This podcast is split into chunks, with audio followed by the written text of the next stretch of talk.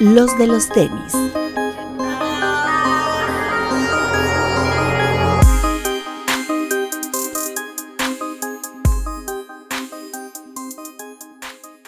Hablemos de tenis, nada más. Bienvenidos a los de los tenis podcast en un programa especial porque el no top 10 también merece un espacio dentro de nuestra programación y decidimos hacerlo eh, como complemento al programa que tuvimos el día miércoles. Este, este programa lo vamos a dedicar a todos esos pares que se quedaron fuera del top 10, explicar algunas de las razones. De manera general, creo que en el programa anterior dimos a conocer algunos puntos del por qué iba a haber pares que a lo mejor sí están considerados para nosotros como algo de lo mejor del año. Sin embargo, pues no hicieron el corte simplemente por las reglas que nosotros nos ponemos, pero necesitamos darles un espacio a estos pares. Eh, hay, ya hubo una queja, ¿no? La primera de que siempre lo mismo, pura Nike y Adidas. Pues sí, porque es lo que llega.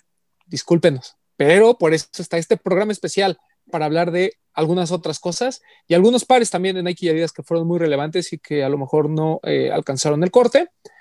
Y bueno, pues aquí está eh, el equipo. Pepe Martínez, el doc desde Veracruz. ¿Cómo están amigos? Buenas noches. Su segundo día en la semana. Yeah. Pues hoy sí, vamos a hablar bien. Hoy sí los van a reconocer fácil porque no traen la misma gorra Bretón y el doc. Oye, es, nos con, hoy no nos pudimos coordinar. Creo que las prisas fueron eh, el factor más dominante. También está el Papu, amigo. Hola amigos, ¿cómo están? Este, gracias a todos los que nos están viendo. Como ven, ya ahorita van a entrar pares de los que se quedaron con ganas de que entraran en el top y como dice Román, por alguna situación no pudieron estar. Bretón. Hola amigos, buenas noches, bienvenidos a un nuevo programa eh, tanda doble esta semanita, así que disfrútenlo. Aquí vamos a hablar de todos esos pares que igual ustedes querían que entraran en el top. Aquí vamos a tocar varios, entonces va a estar bueno. Vamos a tratar de hacer una como especie de secciones, sobre todo por marca, ¿no? Como para platicar algunos muy buenos lanzamientos que hubo nos detendremos en aquellos que realmente estuvieron a punto de entrar en el corte, pero por, nada más porque alguien como Pepe prefirió poner otras cosas, este, pues no, no entraron. Y también poner atención en algunos pares que fueron relevantes, pero que por no cumplir las reglas que nosotros nos pusimos, eh, no, no estuvieron, ¿no? Yo creo que deberíamos de empezar con, con dos pares que son, eh, fueron importantes a nivel mundial, que no entraron en el corte porque particularmente en México eh, no, pues simplemente llegaron se vendieron aquí, pero ya estaban prevendidos. Estamos hablando del Jordan 1 de Dior y el Adidas Superstar de Prada. Por lo que sabemos, eh, a los top buyers de Dior y de Prada en México les preguntaron si querían estos pares, les asignaron a la tienda de México algunos, pero ya estaban destinados. De hecho, hubo gente que era top buyer y en lugar de pues, que se la mandaran a Nueva York o a alguna otra tienda, decidieron que se las mandaran a México y aquí pagarlo. Entonces, no pudieron entrar en el top porque realmente no hubo una venta como tal. Ya eran pares asignados. Por ahí alguien va a decir, bueno, pero es que el Prada, yo conocí el amigo de un amigo que sí tuvo acceso. Ah, bueno, o sea, a lo mejor hubo uno o dos pares que realmente se vendieron, pero no es que hubiera habido un acceso, no es que hubiera habido una dinámica, no es que eh, hubiera estado en línea, simplemente eh, pues fue una venta privada, vamos a llamarlo así. Entonces, por esa razón es que no pusimos ninguno de los dos pares. Yo creo que el Jordan 1 Dior sin duda tiene todos los credenciales para poder haber sido parte del top 10. Es un gran par, es un par muy bonito. Tuvimos la oportunidad de tomarle fotos y hacer ahí una breve reseña en el blog. Este, hubo como, como muchas cosas, ¿no? Eh, por parte de, que, dio de qué hablar este, par, un par que obviamente el retail en México fue de más de 40 mil pesos, que a nivel mundial causó mucha expectativa porque también la reventa era absurda, ¿no? Hubo gente que pagó hasta más de medio millón de pesos por, ese, por, eh, un Jordan 1 de Dior, después bajó, bajó muchísimo, entonces eh, ahora no puedo decir que es imposible comprarlo, simplemente sigue siendo caro porque la base de precio es, es alta, pero el par es espectacular, una vez que lo abrí y tuve la oportunidad de olerlo. Por ejemplo, por, cierto, muchas gracias a Kix Cartel que nos hizo favor de prestárnoslo. Si te das cuenta que es un, que es un Dior, ¿no? O sea, no es un, no es un Jordan 1. Y yo rescato mucho algo que puso eh, Bretón en su, como gente importante y sus tops de, que hicimos ahí con Sneaker Fever, que era eh, uno de los personajes del año, sin duda, es Kim Jones. Y eso también lo tenemos que también forma parte de esta colaboración, ¿no? Gracias a él es que se dio este acercamiento entre una marca de lujo y Jordan Brand. Entonces, yo sinceramente, si hubiera, si hubiera habido pruebas de que en México se dio la oportunidad a más gente de poderlo comprar, yo lo hubiera metido en el top. Lamentablemente, pues por la misma regla que nos pusimos, este, no fue así. Eh, pero es muy, muy bonito y obviamente es importante. Una marca eh, pues de mucha alcurnia ¿no? y, de este, altos estándares como Dior, eh, colaborando con, con, Jordan Brand. yo, yo siempre lo, lo, lo, dije, ¿no? Cuando hablábamos de este tema, que, que creo que era injusta la competencia del Dior con el resto. Entonces yo siempre dije, o sea, el Dior es tema aparte, o sea, yo, a mí no me queda duda que es el mejor par del año y, y, es uno de los mejores Jordan de la historia por lo que representa la colaboración, no tanto la ejecución o si nos gustó los colores, el material, lo que quieras, lo que representa como la, la, unión de estos dos mundos, por decirlo. Entonces yo siempre dije que era como el Dior y todo lo demás, ¿no? Ahora rápido, igual ya para no darle tantas vueltas, hablando de Prada, del Prada y del Dior, pues el Dior sabemos que ni siquiera figuró dentro de la lista esta que la famosa rifa que según te podías apuntar, ¿no? O sea, ahí te das cuenta que, que fue producto seleccionado, o sea, como dices, ¿no? No hubo oportunidad alguna para algún ni siquiera creo que alguna persona que teniendo así todo el dinero del mundo, si no era cliente de la tienda, o sea, ni siquiera que dijera, yo lo, ya sabes, el clásico, aquí te lo pago, luego, luego, yo creo que ni así. En cambio, el, Prada fue más sencillo, entre comillas, porque sí fue una venta más amplia, no voy a decir general, porque sigue siendo Friends and Family o, o cliente top buyers, pero sí hubo un poco más de producto y fue una venta más amplia, ¿no? Pero no deja de ser muy selectiva. Entonces, bueno, eh, creo que ahí es donde dejamos de lado un poquito estos dos pares, pero sí está bien que los mencionemos porque pues, son cosa fina, ¿no? Es lo único que puedo decir. Y de Kim Jones, pues sí, Kim Jones es, creo que es eh, del, creo que él no entiende como lo que está de este lado de la cultura, él, él tiene noción de, cómo se maneja la cultura y, y está padre que, que, que haya, vaya creciendo, ¿no? Porque yo personalmente desde el que empezó su relación con Nike creo que todo lo que ha hecho es muy bueno, ¿no? Estos pares que no, no recuerdo ahorita bien el nombre, aquí los tengo, que incluso hasta los encontrabas en Outlet, no sé si te acuerdas, Román, pero que fue... El Zoom LWP, ¿no? Ajá, que fueron las primeras, este, como interacciones o como... El primer trabajo de Kim Jones con Nike creo que era muy bueno, ¿no? Entonces, eh, pues nada, todo bien con estos dos pares. Sí, de hecho data de cuando Kim Jones estaba en Louis Vuitton, esa colaboración. ¿Te acuerdas? Perdón, Pepe. Pues qué decir de un par de high-end, como bien lo comentaron ustedes, es un Dior con una colaboración de Jordan Brand, ¿no? Es de ahí tienes que partir de ese punto para saber que no va a estar a la par de ningún otro Jordan 1. Muy bonito. Uh, creo que como lo que comentaba en el programa pasado con el Balvin, digo, guardando muchas proporciones de comparación, para mí va a ser un par difícil de usar si es que hubiera estado al alcance, porque también pagar dos mil dólares, no más, no, imposible. Ya desde ahí creo que quedó fuera de muchas listas para mucha gente, pero un par muy bonito. Papu. Pero, pero, tiempo, tiempo, tiempo, pero estamos de acuerdo que nosotros que ya estamos un poquito más metidos en esta onda, y es lo que siempre dijo Román, si te hubieran dicho, te lo vendo a retail, tú ves ah, cómo lo haces, pero lo pagas. Claro, claro. entonces no, me digas, que, entonces no me digas que por dos mil dólares se te hace mucho y no lo hubieras comprado. Ah, no, ah, es totalmente diferente. Se me hace mucho dinero. Que me lo hubieran ofrecido y lo hubiera pues querido comprar era distinto. Entonces sí o no. sí, sí, sí, sí, sí, sí, pero no. Vas, papu. A mí los dos pares de los que estamos hablando, el Dior y el Prada, me parecen increíbles. Un poquito superior el, el Dior, no por el precio, sino porque salió en high and low que me pareció que el low era más, más Dior que, que el high, ¿no? Los dos increíbles. Me parece que el Prada hubo, que, como decía Román creo al principio, hubo dos, tres pares que sí hubo en tienda y si tú llegabas y era de tu talla, sí lo podías comprar. Pero en realidad lo vendieron para, para sus clientes, como dicen. Pero me parece que, que está muy bien que las marcas de diseñador este, le quieran entrar a esto y le entren de esa forma.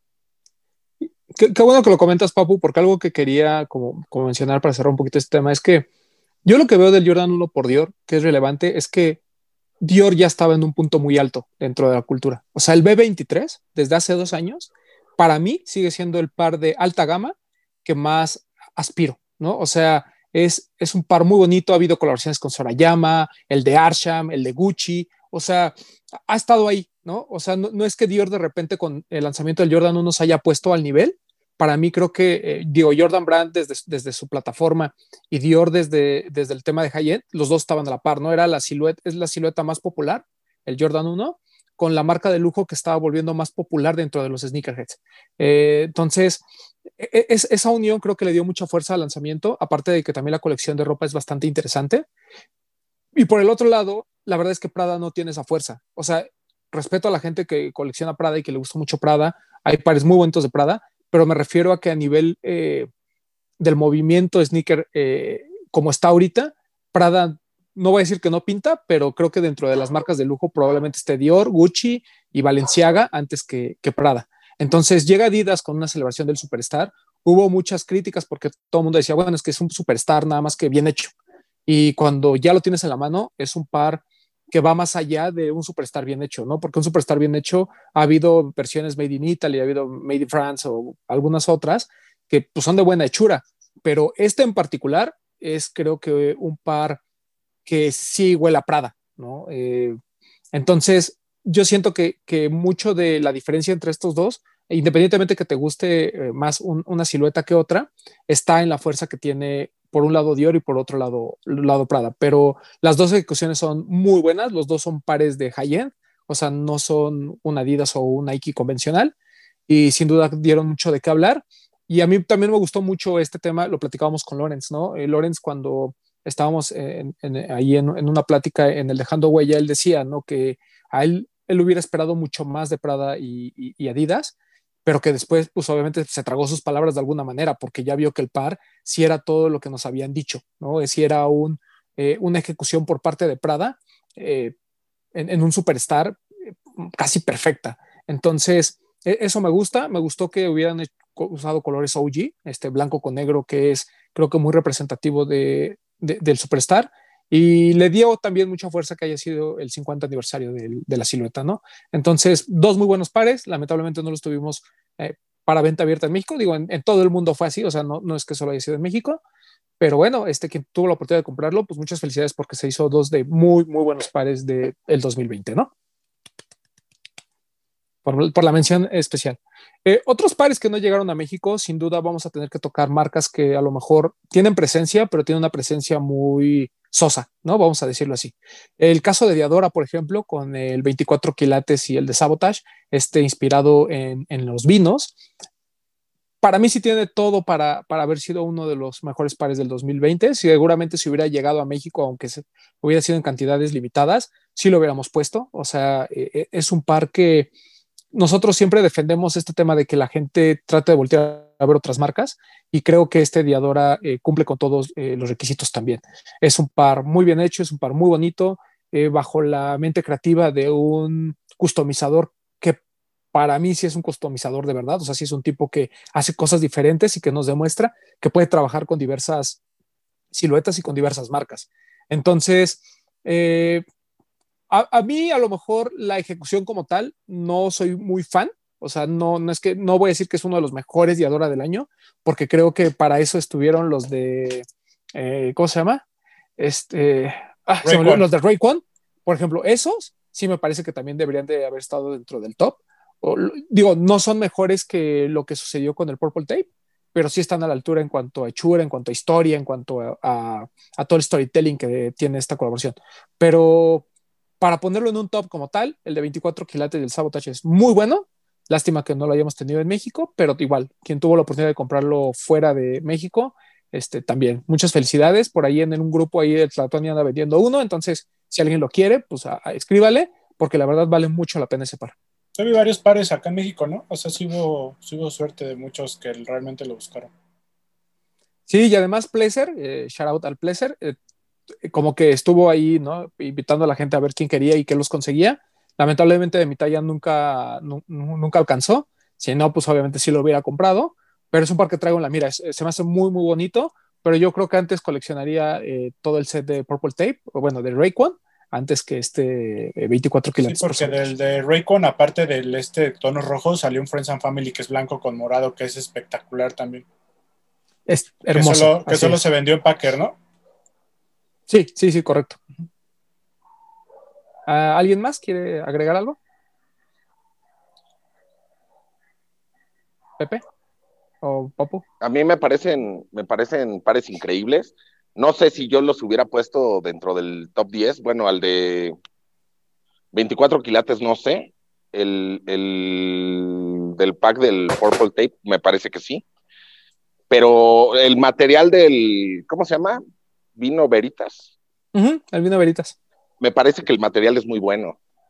O sea, se ve muy bien esa combinación. A lo mejor no lo pondría porque yo no, no sé, como que para ponérmelo yo no, no me gusta tanto, pero sí, el material me parece increíble y la combinación que lograron. Sí, e, es de esos pares que, o sea, que de por sí como que todo es, es, muy bueno, pero le hubiéramos dado puntos extras si hubiese llegado a México por el hecho de haber tenido la posibilidad de comprarlo aquí, ¿no? Eh, claro. Yo entiendo que obviamente era muy difícil porque tampoco fue un par que hubiese llegado a muchas tiendas, o sea, realmente fueron spots muy, muy particulares, pero sí es un par que, como bien dice Bretón, hubo gente aquí en México que lo logró comprar. Este, y, nos, nos parece que eso fue muy positivo porque también está demostrando que la gente está volteando a ver estas marcas, ¿no? Okay. Eh, bueno, vámonos con eh, el siguiente, creo que en tema de Diadora, por cierto, de Diadora llegaron por ahí este, el pack este de la Pantera Rosa, que es muy bonito, lamentablemente el precio es lo suficientemente alto como para que la gente pues lo dejara pasar o se hubiera esperado a rebajas, ¿no? Pero bueno, eh, fue un pack bonito, creo que de todo lo que trajo Diadora este año, ese fue como que el más rescatable, ¿no? vamos con otros que tampoco llegaron, el caso de New Balance. New Balance es un tema eh, muy interesante porque estamos hablando de la mejor, de, la marca más relevante durante 2020. No, no, no, solo lo decimos nosotros, sino varios medios especializados lo han puesto así. El, el que estuvo a punto de hacer el corte con que hubiese llegado uno o dos a México, creo que hubiéramos metido el de Casablanca. La página de New Balance nos volvió a engañar, pero me gustó mucho este efecto que hubo en la gente de que lo vio en la página y se arriesgó incluso nosotros mismos, a sabiendas de que nos lo iban a cancelar, lo intentamos. Les quisimos dar una oportunidad, no lo logramos, pero los 327 Casablanca son muy buenos. Era sin duda, es una de las colaboraciones del año. El 327 es la nueva silueta del año. Y a pesar de que no llegaron los 327 Casablanca, sí llegaron los 327 General Release a Liverpool, que sin duda podemos considerar como el GR del, del año, si me lo preguntan. Es un par, son pares muy bonitos, los colores muy básicos, un color como cremita que está ahí, que tiene ahí Bretón, y hay uno color negro que también es muy, muy bueno. Eh, son fantásticos. Estuvieron en descuento en Liverpool, los podías pagar incluso a meses, entonces quien lo logró se hizo de un, un par que en el día a día no va a tener ningún problema para utilizarlo. Pero regresando al tema de Casablanca y New Balance 327, estamos hablando de la eh, silueta del año, con una de las marcas que está en gran crecimiento, ¿no? Y que muchos volteamos a ver gracias a, lo que está haciendo con New Balance. Digo, hay gente que está muy metida en la moda como, como, el, como el buen Lorenz, que ya seguía Casablanca desde hace tiempo, pero siento que para nosotros eh, el tema de la colaboración fue lo que nos hizo también voltear a ver eh, todo lo que está haciendo esta, esta marca, pues que es muy cercana a high ¿no? La verdad es que una playera cuesta alrededor de 150 euros, una cosa así. Entonces, eh, muy bien, la verdad es que bien por New Balance a nivel mundial, lamentablemente a México pues no llegó el tema del 327. Ahorita hablamos de los 9-2, pero creo que del 327 todos coincidimos que tiene todos los argumentos para ser la nueva silueta del año. Y, es que hubo varios, o sea, mencionaste Casablanca, pero está el de Sabotage, están los de Jolly Rancher, están los de Packer, están los de... ¿Qué otro? El, rojo era el de, es el de Packer, ¿verdad? Sí, y el de Levi's, el de, el de, Concepts. El de Concepts y el de... Entonces el de Packer es otro, el de Concepts es el rojo, los de Levi's, o sea ya hay varios pares muy buenos del 327. Correcto. ¿Qué pasó, Pepe? Nada, encontró New Balance al fin su silueta para despuntar y no la, no la pudo meter a México, ¿no? Sí, o sea, yo creo que fue un problema. De metió estos General Release como ya hacia finales del año y la verdad Mm, a lo mejor me arrepiento un poco de no haberlo puesto en mi top 10, pero siento que eh, pues al final no, no tiene la fuerza o no tienen eh, el impacto cultural que tuvieron los que mencionamos. Pero sin duda el 327 como silueta Digo, a lo mejor se escucha un poco contradictorio porque estamos hablando de que el Quantum para nosotros fue la mejor, fue el segundo lugar en nuestro top porque es una nueva silueta, pero siento que para eh, que fuera del mundo de Adidas y Nike, el 327 tiene, tiene todo para ser el novato del año. Pues es que eso influyó mucho, y lo decías en otros programas también, no solo el hecho de que era una silueta que, por la cual no ibas a pagar más de 200 dólares cuando sabías que el retail era 80, la idea era que no estaba en México. Eso le influyó mucho a que no entrara en el top. Pues digo, digo, lo que influyó realmente es que pues, no se vendió, ¿no? O sea, llegaron muy, o sea, llegaron solo esos dos a Liverpool y tan tan, o sea, pero no llegó ninguna colaboración. Pero yo creo que con que se hubiera colado lo, lo que decíamos, ¿no? Con que hubieran vendido realmente la página de New Balance, algunos, siento que lo hubiéramos metido. Aunque del coraje a lo mejor el Papu hubiera dicho, yo no lo pongo, pero, pero por ejemplo, si al Papu le hubiera llegado, hubiéramos este, peleado para que, porque me, uní, me uno a él, le hubiéramos peleado para que entrara. ¿No sería el único culpable de ese, de ese lugar del Quantum? Exacto, correcto. No, pero definitiva, definitivamente no, no hay otra silueta mejor en este año, incluyendo, como dicen, la de, la de los GC, porque no, nos, como que nos atascaron de colaboraciones y, enseñándonos la silueta de mil formas, porque hay unas que ni siquiera son colaboraciones, que vienen de dos colores, el, el par, y es increíble, ¿no? Yo no sé si en 10 años veamos esta silueta y pensemos que envejeció bien. Puede ser. Esa es mi, única, mi única duda. Sí, porque nos pasó, ¿se acuerdan con el 247 cuando se lanzó? Que decíamos, qué buena silueta, van a venir colaboraciones bien chidas y demás, y, se empezó a perder. O sea, simplemente New Balance mm, pues ya no le dio la, continuidad. Pero vamos a ver cómo, envejece el 327, ¿no? Que es una silueta nueva, es una silueta de estos eh, Future Retros, ¿no? Este, vamos a ver qué pasa. Eh, siguiendo con New Balance, hay uno que sí tenemos que mencionar a fuerzas, que fue el impacto que tuvo el 992. El 992 es una silueta que ya tiene más de 20 eh, años en el mercado, es una silueta importante dentro de la marca. Era de esos runners en su momento que pues, eran caros, ¿no? O sea, New Balance siempre ha sido caro, caro, caro, ¿no? Eh, no, no son cualquier cosa porque siempre han apostado a la tecnología, eran pares de correr, surge en esta época en la que los pares de, correr se vuelven toscos, ¿no? Como el Air Max 95 y demás. Y el 992 de repente tuvo un resurgimiento en 2020 muy interesante. Empezamos con el de Joe Fresh Goods, que sin duda se robó el All-Star Game. Lo hemos venido platicando varias veces. Sí, lo del Quantum es importante porque es un parte de performance, bla, bla, bla. Pero el New Balance 992 de Joe Fresh Goods fue el más limitado, fue el que se revende más caro, fue uno de los pares más bonitos. Chance the Rapper lo, lo, usa en la presentación que tiene.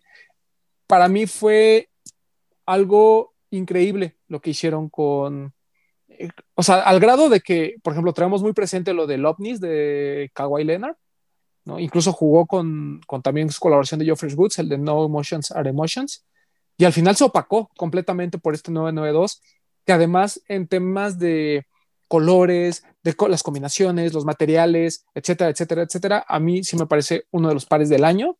Yo personalmente, si lo hubiera comprado, sería mi top 1, top 2, porque la ejecución es de esos, la ejecución hace que sea de esos pares con los que, no voy a decir que, tal vez sí, en algún momento se vuelva un great, ¿no? O sea, el tema es que pues yo ya pagar mil y tantos dólares por ese en particular, a lo mejor no estaría dispuesto, pero se me hace muy bonito. Y yo tuve la oportunidad de comprarlo en 500 y dije, ay, no, van a bajar y tómala, así, con todo y ya saben. Entonces, este, una lástima porque, porque sí me gustaba mucho, pero es muy, muy bonito y eso arrastró a que las siguientes coloraciones de 992 tuvieran el mismo éxito. Empezó con Kit, ¿no? Este color como azul marino.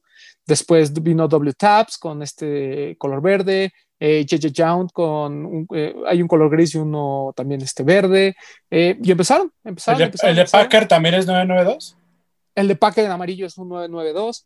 Entonces comenzó a arrastrar todos al grado que incluso el OG, que es este gris tan típico de, de New Balance, eh, se empezó a agotar en algunas tiendas. Digo, ahorita ya lo encuentras porque hubo como un restock, pero eso arrastró a toda la silueta y para mí fue una de las siluetas también del año, ¿no? El 992 de New Balance, por todas las colaboraciones que hubo, por todo lo que ha hecho New Balance a, tratar de posicionarla, sobre todo con marcas que nos gustan, ¿no? Y que ya habíamos visto a lo mejor eh, reinterpretaciones de otras marcas y otras siluetas, como el caso de J.J. Young con Reebok, pero lo que hizo este, con New Balance y, y el 992 sin duda eh, destaca.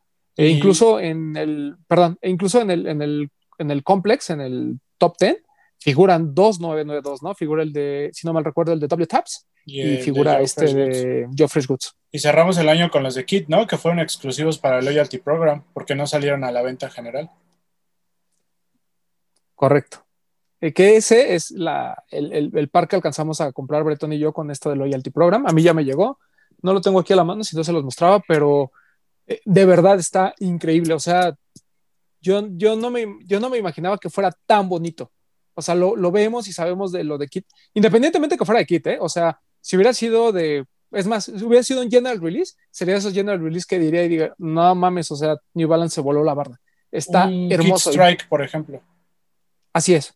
O, o, incluso así de, y más, si hubiera llegado a Liverpool, me hubiera sorprendido y hubiera dicho, no mames, qué bonito par. O sea, de verdad está increíble ese. Y obviamente tiene ahora, es, eh, le, damos ese valor todavía porque pues no se vendió en general, o sea, fue por parte del Loyalty Program, si no, lo, si no eras parte de ahí, ni siquiera tuviste chance.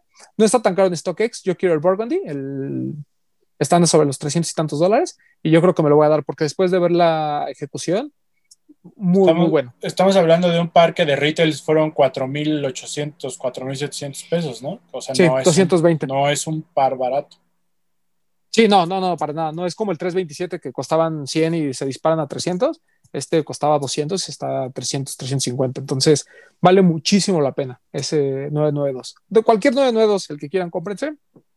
Es una gran silueta.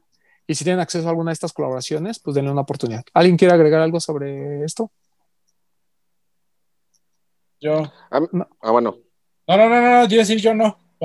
Ah, me parece, me parece una gran silueta. A mí me gusta más que el 327, o sea, reconozco lo que pasó alrededor del 327, pero este que es como más clásico. Pueden pasar los años, como dices, ya tiene como 20 años en el mercado y sigue viéndose como el día que salió. Y eso habla de que es una gran silueta. Sí, no, totalmente de acuerdo. Y siguiendo con, New Balance, que tuvo muy buenos lanzamientos durante 2020, el 1300 hecho en Japón, un par que solo sale cada cinco años, eh, también, o sea, nos hubiese llegado uno a México, eh, lo hubiéramos este, puesto porque son, son pares icónicos que son pares importantes en la cultura. De hecho, durante este programa vamos a platicar de varios eh, pares OG, ¿no? que se reeditaron y que merecían a lo mejor en algún otro momento haber estado en el top pero repetimos, hubo tantos que, que o, o, no es que se nos olvidaran, pero al momento de ya este, hacer una comparación sobre su impacto, a lo mejor los dejamos fuera. Pero este 1300 de, de Japón, por ejemplo, mucha gente, yo creo que ni siquiera se, se, acuerda porque salió muy a principios del año, celebrando, no me acuerdo, creo que 20 años, ¿no? O 25 años, papu. Pero, o sea, es ese tema de que, de que New Balance solo lo redite en su forma original y hecho en Japón solo cada cinco años, le da así un plus cabrón. Entonces, también creo que es un par que, debemos de mencionar. Y por ahí creo que eh, los, el, el, último que, que, yo mencionaría de New Balance, porque realmente también causó un impacto. Perdón, perdón, Papu. Antes de que pases al siguiente, el retail de este par me parece que era como 300 dólares, ¿no? Sí, muy, muy caro. Y, y traía, o sea. La, la, el material pues ni quejas del material, traía las hormas de, de, madera. O sea, es un par que cuando tengan la oportunidad de comprarlo a retail, cómprenlo. Es, es, o sea, no lo duden, cómprenlo. Es piel Horwin, ¿no? Que es como lo más fino que tiene New Balance. Y salió en el 85. Entonces, ¿cuántos años estamos hablando? 20, 30. no, 35. Perdón, yo me fui muy, muy, muy adelante. Sí. Pero 35 años. Uh -huh. Sí, no, el, el, par es impresionante, o sea, de verdad, cada vez que hablan de, de los made in, in, in, Italy, como pueden ser los de Adora, o sea, sí te impresiona, ¿no? Porque sabes que Italia es, es famosa por hacer eh, muy buenas cosas en cuanto a piel y demás, pero si a mí me preguntan, todo lo que es made in Japan está muy, muy cabrón. O sea, para mí es como el top de la hechura en, en el mundo. O sea, cuando ves los Bisbee, por ejemplo, te das cuenta que la calidad japonesa es otro pedo. incluso el ASICS, estos que ha hecho Ronnie Five de Made in Japan, también, o sea, son otro nivel en cuanto a, en cuanto a la calidad del ensamblado, en cuanto al pegado. Eh, difícilmente vas a encontrar un residuo de pegamento. O sea, sí son pares muy, muy bonitos, ¿no? O sea, para mí es como el tope, ¿no? Junto con Italia son como, como el top. Eh, y pues este 1300, la verdad es que no, no, no, hubo ninguna queja por parte de los entusiastas de, de New Balance. Y vámonos al, al, que les decía, pues nada más como para cerrar con New Balance, el 2002 de Salehe Benburi. Para mí, uno de los personajes del año, un tipo que llevaba eh, las riendas de todo el calzado y footwear masculino para Versace, de ahí salieron este, algunas colaboraciones, él tuvo mucho que ver con la relación con Ronnie Fike para la colaboración de Versace, y este, de repente, ¿no? Eh, nos saca esta colaboración con New Balance, muy bonito, por ahí también tiene una colaboración con Anta que me parece también espectacular. Es, es uno de, de, los... perdón, de Versace se salió y lanzó lo de Anta, ¿no? Sí, está trabajando como, este, ¿cómo se llama? Haciendo como proyectos él solo y haciendo colaboraciones con varios, pero sigue siendo, ándale, anda de freelance, pero se sigue considerando como uno de los diseñadores top y en 2020 fue considerado así para pues mucha de, gente. De la revista hizo, de perdón. Footwear News, él fue el diseñador del año, ¿no? Una cosa así. Sí, correcto, correcto, uh -huh. correcto. Él fue el diseñador del año para Footwear News.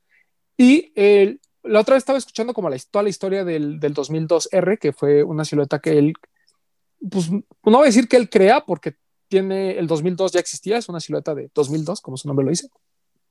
Simplemente le actualizaron la, la suela, porque el, el, original me parece que tenía como toda la, toda la suela como de gel, ¿no? Este de, de, New Balance, y después este lo tiene solo en la parte trasera. Hubo ahí como un cambio, el, no me acuerdo de qué modelo sacan la suela, pero es como un híbrido y el par es muy bonito. Ese 2002R, la verdad, vale mucho la pena el desaleje también. O sea, a lo mejor el color no, no es tan fácil porque es un color como ocre, muy, muy, muy, muy particular, pero a mí me voló la cabeza. O sea, desde que lo, lo, lo menciona, desde que se pusieron las primeras imágenes, creo que sabíamos que iba a ser uno de los pares top del año.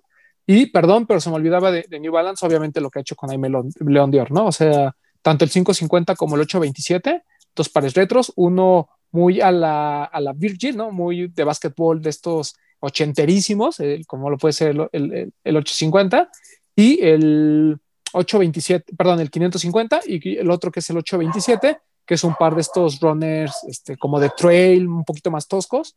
A mí me gustó mucho lo que hicieron con el, el de básquetbol, tanto lo que hizo New Balance de, de, los General Releases como los de Aime, que además fueron cuatro colores, toda una colección.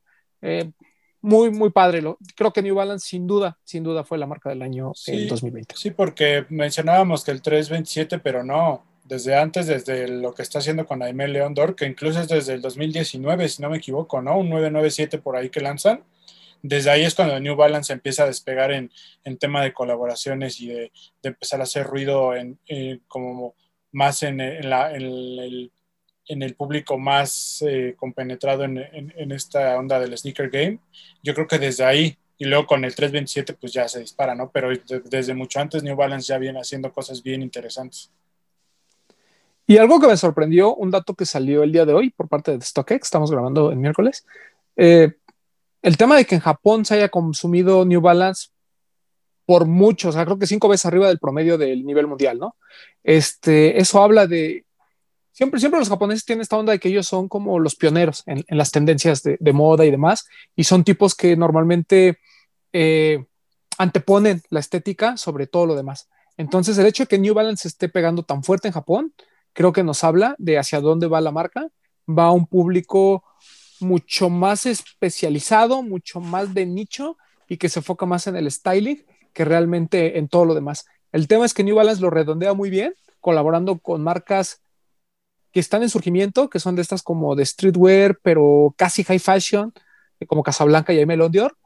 Y además, las ejecuciones nos gustan a los sneakerheads.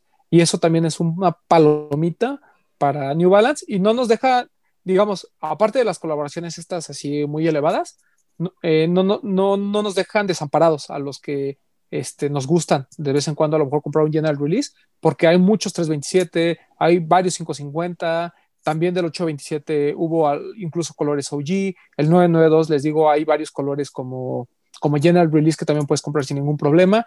O sea, como que han tratado de cubrir todo el espectro de, del mercado de sneaker y creo que por eso es que New Balance está volviendo tan popular. Eh, por cierto, ya está el anuncio de que regresa a México a través de un tercero, que eso, bueno, este, vamos a ver cómo funciona, pero al menos se acaba de confirmar que el este, que 5740, el, el, modelo este nuevo que van a sacar, bueno, ese modelo este, va, va, a estar disponible en México, ¿no? Entonces, palomita para New Balance, porque a lo mejor ya lo vamos a poder considerar 54, para el top de este año. Perdón, 5470, ahí. Disculpen mi dislexia, pero ahí va a estar, ¿no? Entonces, chingón, chingón por New Balance. La verdad, yo estoy muy contento. Como entusiasta de la marca, estoy muy feliz. Esperamos que hagan bien las cosas. Sí, claro. Eso es lo único que, pedimos, que haya un máximo respeto hacia la marca. Porque creo que estamos en un punto como consumidores que ya podemos echarle la mano, ¿no? Porque hace unos años atrás creo que antes de que la marca se fuera de México, creo que todavía nos quedábamos cortos como mercado, ¿no? Era muy de, de gente que ya conocía la marca, pero que la conocía más como por performance, como por, ¿cómo decirlo? Como por costumbre, no tanto como como que ya había una cultura que se aventurara a probar New Balance por calidad, por propuesta, cosas así. Yo, y yo creo que en aquel entonces no era más difícil, ¿no? Hoy, en el momento en el que estamos como cultura y como mercado, yo creo que puede irle bien a la marca. Sí, y, va a seguir siendo de esas marcas que a lo mejor no vas a ver tanto en, en, los Instagrams de, los High Beast y demás, pero pues va a empezar a agarrar fuerza dentro de otro segmento y otro sector, sobre todo aquellos que estamos de, de cosas diferentes. Entonces, pues vamos a ver cómo funciona en México. Yo espero que, vaya todo muy bien. Seguramente no vamos a tener las colaboraciones más top, no por otra cosa, sino porque tampoco es que lleguen a todo el mundo, o sea, como que sí son localidades muy selectas, pero pues tengo la esperanza que al menos los buenos general releases, como puede ser un 327, este, como pueden ser estos 5740 y demás, pues, eh, pues se mantengan ¿no? disponibles eh, constantemente y la gente tenga oportunidad de agarrar unos. O sea, este primer drop mis respetos, ¿no? Además eh, van a estar disponibles en Stoche, entonces ahí este... Ojo, porque son caros, o sea, va a haber gente que va a aplicar la de que va a haber uno que vale 5 mil y va a decir, ay, mejor me compro un Jordan 1 en reventa, ¿no? O, sea, estoy seguro que va a pasar.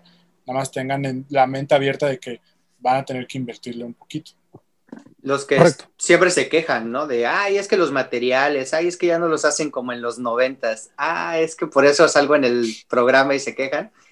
New Balance va a garantizar que la calidad del par lo vale, vale cada peso. De hecho, tú lo mencionabas, Román, ¿no? Los Made in eh, US o los Made in eh, England valen la pena, ¿no? Esos pares están muy bien hechos y sobre los materiales nunca va a haber una queja.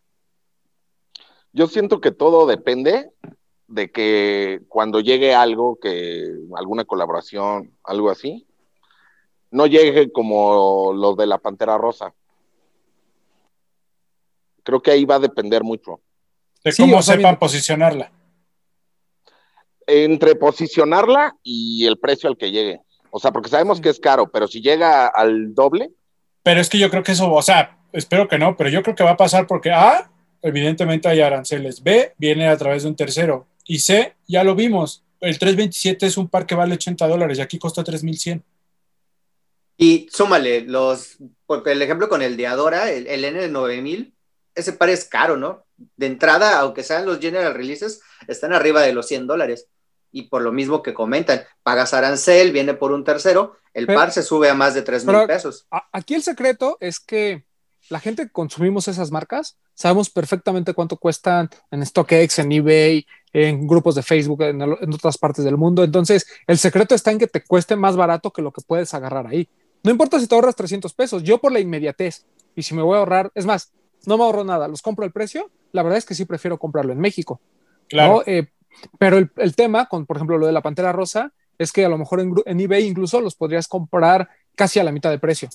Entonces, pues decías, güey, o sea, como, ¿por qué lo voy a comprar aquí cuando acá me estoy ahorrando dos mil o tres mil pesos? Y por ejemplo, este, el, el nuevo, este 5740, no tengo idea del retail en. 5470. Perdón, el 5470. Ese, por ejemplo, va a costar al menos de 3 mil pesos, creo que 2.800. Entonces estás hablando de 140 dólares. Según yo, el retail anda sobre los 120. Entonces, si tú ves la diferencia, dices, pues, la verdad vale la pena comprarlo aquí. O sea, eso en particular, sí, palomita.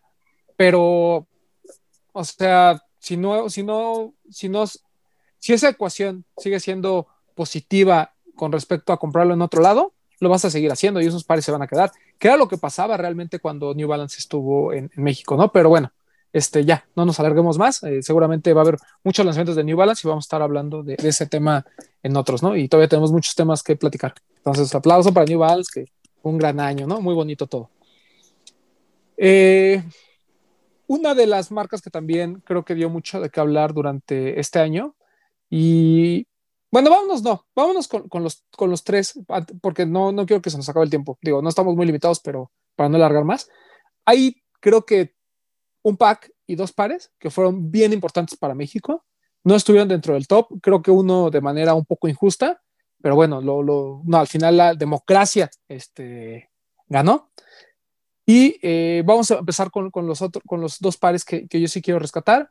Fila, eh, dentro de después del Disruptor también sigue manteniéndose fuerte en México y creo que hizo dos cosas muy interesantes, que fue colaborar con dos tiendas mexicanas. Una por su décimo aniversario, como lo fue con Soul, y lo que hicieron con 99 Problems, que de verdad, mis respetos, eso... Eh, siempre hemos halagado eh, todo lo que hace Toño, no solo porque es nuestro amigo, sino porque sabemos el esfuerzo que le pone a las cosas, pero lo que hicieron a principios de año con el tema de San Valentín, con este de los Heartbreakers, a mí sí de plano me voló la cabeza.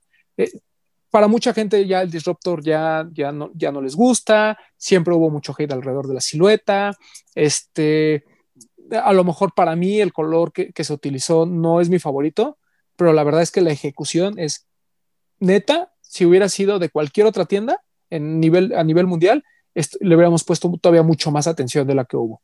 El, el storytelling que hay detrás, este tema de la, la, ¿cómo se llama? La hoja arrugada, como una carta de desamor, todo eso, la neta es que le da muchos puntos a la colaboración. A mí me pareció muy bonita y pues mis respetos para lo que hizo 99 Problems y qué bueno que Fila le haya dado la oportunidad nuevamente de colaborar. Tuvimos la oportunidad de estar ahí en el lanzamiento, ¿no? Una activación muy, bueno, una activación como un lanzamiento ahí muy, muy bonito que hizo Toño, muy ahí con amigos, eh, familiares de, la tienda. Y, y lo, lo, mencionamos cuando tuvo su primera colaboración y hay que creo que hay que volverlo a mencionar, el orgullo y la felicidad que te da ver crecer a una tienda como 99, que es una tienda muy cercana a nosotros. Toño es nuestro amigo, lo queremos mucho y, y como dices, ¿no? Sabemos el, el, esfuerzo y la pasión que le pone al, al, tema y creo que eso se ve reflejado en la colaboración, ¿no? Él nos contaba la, en, la primera, en la primera interacción que tuvieron que estaba todo un poco más limitado, pero está muy padre que en esta ya le dieron muchísima más libertad creativa, ¿no? Ya tuvo que ver él más en muchos detalles, entonces eso quiere decir que, que pues va bien, que, que, que, los pasos que está dando Toño y 99 y todo su equipo son los correctos y, y, que se vea reflejado ya en una segunda colaboración, a mí me parece espectacular y creo que sí, sí tenemos que, darle su mérito porque al final del día tendemos a ser malinchistas en todos los aspectos de la vida en México, ¿no? y, y alabamos colaboraciones, por ejemplo, de fila con Food Patrol o de otras marcas este, con, con Food Patrol, con Sneakers and Stuff, con, este, con la tienda que tú me digas a nivel del mundo, que siempre lo hemos dicho, no son tiendas que no le piden, que nuestras tiendas no les piden nada. Entonces, el que nuestras tiendas tengan colaboraciones creo que es algo que tenemos que valorar mucho y, y darle su, su justo mérito y su justo lugar dentro de nuestra cultura. Entonces, creo que lo que está haciendo Toño en particular y también lo de Soul me parece espectacular.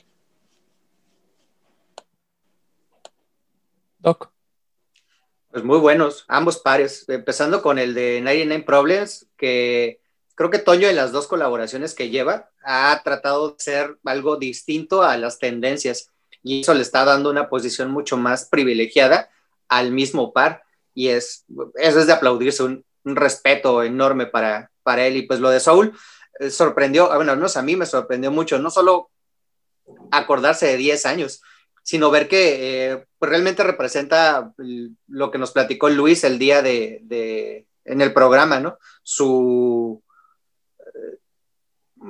su alma como tal en el par, los colores de la tienda y todo, creo que valen la pena. Aparte la silueta, el Mind Blower para mí es creo que la mejor silueta en esta década de, de fila. Coincido. El tema con el de Soul es que vemos por fin una colaboración diferente, ¿no? Eh, al Disruptor, o sea, ahora utilizaron el Mind Blower, que coincido con el Doc, es una de las grandes siluetas y grandes propuestas que tiene Phil actualmente. Es un par incluso mucho más fácil de, de digerir para el ojo común porque no es tan tosco como lo es el Mind Blower y tampoco tiene este hate, ¿no? El tema con el Mind Blower es que es de esas siluetas que a lo mejor no hay una conexión nostálgica por parte de, de nosotros como lo hay con, con otros eh, runners, pero al final e, e, es, es muy buena, es muy cómoda y yo les contaba, ¿no? Que esta colaboración con Soul, para mí está al nivel de las 50 colaboraciones que hizo el Mind Blower hace tres años, hace dos años, que fueron con tiendas pesadas, ¿no? O sea, estaba desde, desde Casina hasta Board Rover y algunas otras más. O sea, porque fue una colaboración además de tiendas a nivel mundial. O sea, no, no es que hayan sido solo Estados Unidos o solo Asia, sino hubo también este, algunas tiendas europeas y demás. Y, y ver que una tienda mexicana fue considerada para poder hacer una colaboración en su décimo aniversario, utilizar el Mind Blower y que ese par esté a la altura de todas esas, la neta es porque habla muy bien no solo de fila México, sino también de Soul. ¿no? Entonces, el par es muy bonito, de verdad que no haya tenido la oportunidad de, verlo, este, la calidad de la piel es, bastante aceptable, no es un, par por abajo de los 3 mil pesos, tiene toda esta esencia de, la tienda. Eh, y me dio mucho gusto que les haya ido bien, sobre todo en Puebla, ¿no? donde realmente hay una conexión y hay un, eh, público que, o sea, que se siente parte de, de la misma, ¿no? Entonces, eh, felicidades a la gente de Sol, felicidades a Luis, que lo tuvimos en el programa, y muchas felicidades a Toño, ¿no? Esto, esto deja claro que en México hay mucho talento, que hay, que las tiendas en México, como bien dice Bretón, están al nivel de cualquier eh, lugar del mundo, no solo desde el aspecto físico, que es lo que siempre apreciamos, sino desde la parte también de creativa, ¿no? Que, que también son puntos extras. Entonces, Muchas felicidades a Toño y a, y a Luis y voy con Papo. A mí me parece más que la silueta te pueda gustar o no, la marca te pueda gustar o no, que una marca internacional le dé una colaboración a, alguna tienda mexicana, eso es un premio para la tienda. O sea, es un reconocimiento que la marca está haciendo y uno como consumidor tiene que apreciarlo y si lo puede comprar, comprarlo porque son piezas que, que, van a quedar en la historia de, del Sneaker Game de México. Esa es mi opinión. No, y muy bien dicho, Papu, ¿no? O sea, dejemos al lado un poquito el tema de la ejecución y demás, que, de, por sí fueron buenas. Digo, aquí siempre defendemos, ¿no? De que no, no vamos a apoyar nada más porque sean nuestros amigos o porque esté hecho en México, sino apoyamos que estén bien hechas las cosas.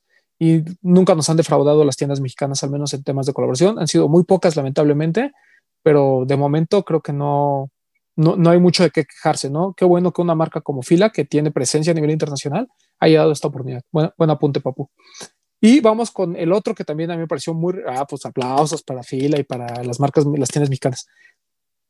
El otro que me pareció también muy relevante a nivel local, a pesar de que a lo mejor a nivel mundial no causó todo el impacto, pero que a nosotros mismos nos sorprendió y hemos platicado infinidad de veces, el pack de Día de Muertos, ¿no? olvídense todo el hate alrededor, ¿no? De que, no, ¿quién, quién, que si Bert fue parte de la campaña, que si Juan Pazurita, que si no sé qué, que si me dijeron que iba a haber para todos y al final no hubo para todos. Olvídense de eso. El pack como tal es muy bueno, o sea, creo que sí tiene muchos, eh, la, las ejecuciones creo que sí tienen muchas cosas que rescatar. Obviamente le hubiera dado un peso todavía más importante el hecho de que a lo mejor un artista mexicano hubiera estado este, involucrado, ¿no? Y, mencionado incluso, pero el pack como está, a mí me parece muy bueno. Hay que rescatar que es el primer eh, Jordan 1, este, eh, que tiene el primer Jordan 1 que, en el que hay una, digamos, no sé cómo decirlo, pero tiene eh, algo sobre, sobre México, así lo voy a decir. Una este, alusión a la cultura exacto. mexicana, ¿no? Muchas gracias, Doc. Eso. Me gustó mucho el tema de lo de mi familia en el Jordan 1 que dice ahí. El Daybreak es una silueta este, un poco más reciente que también eh, bueno, más reciente en cuanto a, a, que el Nike la ha estado reviviendo y también es, es, una ejecución muy buena. El Blazer sin duda es el más bonito, ¿no? El más bonito para usar, porque creo que también uno de los más bonitos como pieza, aunque para mí complicado usar, es el Air Max 90. Entonces creo que cada uno tuvo, ah, cada, hubo así que hubo para todos, ¿no? Si querías algo más escandaloso, estaba el Air Max 90. Si querías algo más clásico, estaba el Blazer y el Daybreak. Si querías lo que todo el mundo quería, pues estaba el Jordan 1. Entonces, siento que eh, fue una colección que llegó a mucha gente. El tema de Día de Muertos obviamente es algo muy sensible dentro de la cultura mexicana. eh, hubo, hubo hate, hubo filas, hubo gente que se enamoró de los pares, hubo gente que los aborreció, hubo gente que dijo qué bueno que estén eh, dos figuras como Verdi y como Juanpa tratando de este, masificar el mensaje que quería dar Nike, hubo gente que también odió esa parte, pero bueno, al final el par fue relevante para México, estuvo muy bien llevado, a mí sí me gustaron las ejecuciones, no hay mucho que decir, muy buen trabajo por parte de Nike México, muy buen trabajo por parte eh, de aquellos que hayan diseñado y se hayan inspirado y plasmado en, los pares. Yo creo que tocaste un, punto importante porque hoy en la transmisión del programa de esta semana vi que por ahí muchos pues nos ponía, ¿no? Que, entre el de Balvin y este hubieran puesto mejor el de Día de Muertos, ¿no? Yo entiendo su punto y creo que es válido, pero tocaste el punto de que es, es importante, pero a nivel local y nuestro top 10 intentamos reflejar un aspecto más global, pares que tienen influencia a nivel mundial. Y nos, o sea, y tal vez no les va a gustar a muchos lo que voy a decir, pero o sea, es un par que en México gustó, pero en el resto del mundo igual y ni lo vieron, ¿no? Ni lo pelaron. Si acaso en Asia, que fue donde se vendió también, ¿no? Pero, pues sí, o sea, es importante para nosotros, estoy de acuerdo es un hecho relevante para nuestra cultura, estoy totalmente de acuerdo, estoy totalmente de acuerdo en que los pares son bonitos y todo, pero, pero no va más allá como para que lo hubiéramos considerado en el top 10, pero sí es una colección importante para nosotros como cultura. Sí, incluso varios de nosotros lo pusimos en el top 10, ¿no? Al final no dio en el corte. Y creo que el, compararlo con, con, lo de J Balvin también es injusto, ¿no? J Balvin es una figura a nivel internacional, tiene mucho impacto en todos lados, ¿no? Todos lo agarraron como bandera de Latino. Y el de Día de Muertos, a pesar de que es, es una, que gracias a Disney mucha gente ya conoce esa tradición, pues realmente para, como bien comenta Bretón, fuera de México, pues no tuvo tanto, tuvo impacto obviamente en Estados Unidos por todos nuestros paisanos allá y tuvo a lo mejor cierto impacto en Asia donde este tema del Día de Muertos lo tiene. Lo platicábamos con Mau, ¿no? También este tema de que realmente eh, era una colección que le hablaba a, los mexicanos y le hablaba de alguna manera a toda esta gente que está inmersa en esta cultura del Día de Muertos, pero fuera de ahí, pues que te interrumpas más, te diría que hasta por la relación de Coco, la gente en, el extranjero le puso más atención al Air Max que al mismo Jordan. Puede ser, puede ser, puede ser. No, pero al final creo que muy bien, tuvo su momento de, bueno, en México tuvo un momento de hype enorme, este, y ya después como que se fueron tranquilizando las aguas. Pero a mí sí me dio mucho gusto que, bueno, no me dio mucho gusto, perdón, lo corrijo. Más bien me impresionó mucho que en plena pandemia haya habido más de 300 pelados formados en todos los centros comerciales. O sea, eso sí fue impactante y te habla de lo bien que llevaron el tema de la mercadotecnia de este, de este pack. Sí, porque es relevante que llegó a gente que igual y no está dentro del, del, medio, ¿no? O sea, hay gente que se enteró por ver, por Juanpa, por quien quieras, y lo buscó y igual y no para coleccionar, ellos lo querían por lo que representaba como tradición pero también acabas de tocar otro punto importante, o sea, no quiero compararlo, pero creo que, o sea, es inevitable por, porque quiero, me gustaría que la gente que nos vio hoy en la mañana entendiera un poquito por qué, o sea, en qué nos basamos, porque fue el hype que te gusta de la semana en que salió y la semana del Día de Muertos, y después se apaga, ya no los ves en las calles o ya no ves a la gente hablando de ellos. Hasta el próximo año que vuelva a ser Día de Muertos, igual y van a salir algunos a la venta y la gente los va a empezar a pagar caros otra vez, pero no es algo que no permanece todo el año. Cosa que por el que, el de Balvin, por ejemplo, o sea, es un par del que se va a hablar mientras J Balvin siga estando en, el top de los artistas mundiales, ¿no? Sí, de acuerdo. Papu. Bueno, yo quiero nada más apuntar a lo de quien estuvo mostrando los pares y todo eso, ¿no? Me refiero a Bert y a, a Juanpa. Nosotros siempre decimos, no, queremos que el sneaker game crezca y todo eso. Si ellos nos pueden gustar o no, pero si a ellos lo sigue tanta gente que no está dentro de esto y aportan para que más gente se pueda meter, a mí me parece perfecto. Me parece perfecto. Pepe. Mm, la colección o el pack para mí sí fue algo impactante. El que menos me gustó fue el Jordan 1. Eh, el que más me gustó fue el Blazer. creo que con el Air Max 90 tuve al principio un conflicto por la condición, creí que iba a estar demasiado plastificado y que eso le iba a dar o le iba a restar usabilidad, que a final de cuentas para la gente a la que se dirigió era lo que buscaban, porque los pares se están usando. Al simple hecho de que ahorita si tú buscas ese Air Max 90 en StockX, no existe, no hay ni uno a la venta. Y del Jordan 1 lo tuvieron que bajar, ¿no? Lo estaban vendiendo en 6 mil pesos aquí en México. Ahorita no cuesta, creo que ni los 3.500 en StockX. Digo, la relevancia está por, con lo que dice Bretón.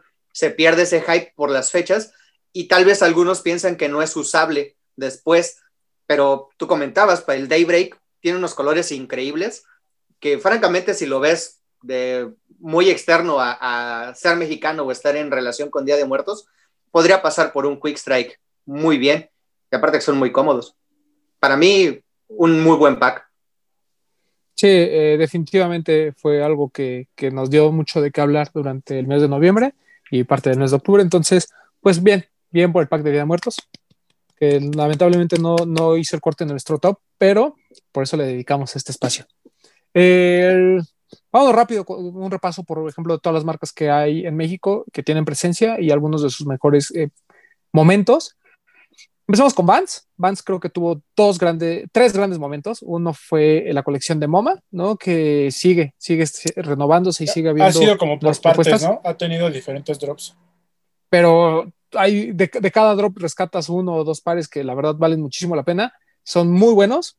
El segundo, yo rescataría lo de W Taps, que estuvo disponible en Lost, en Stush, en algunas otras tiendas.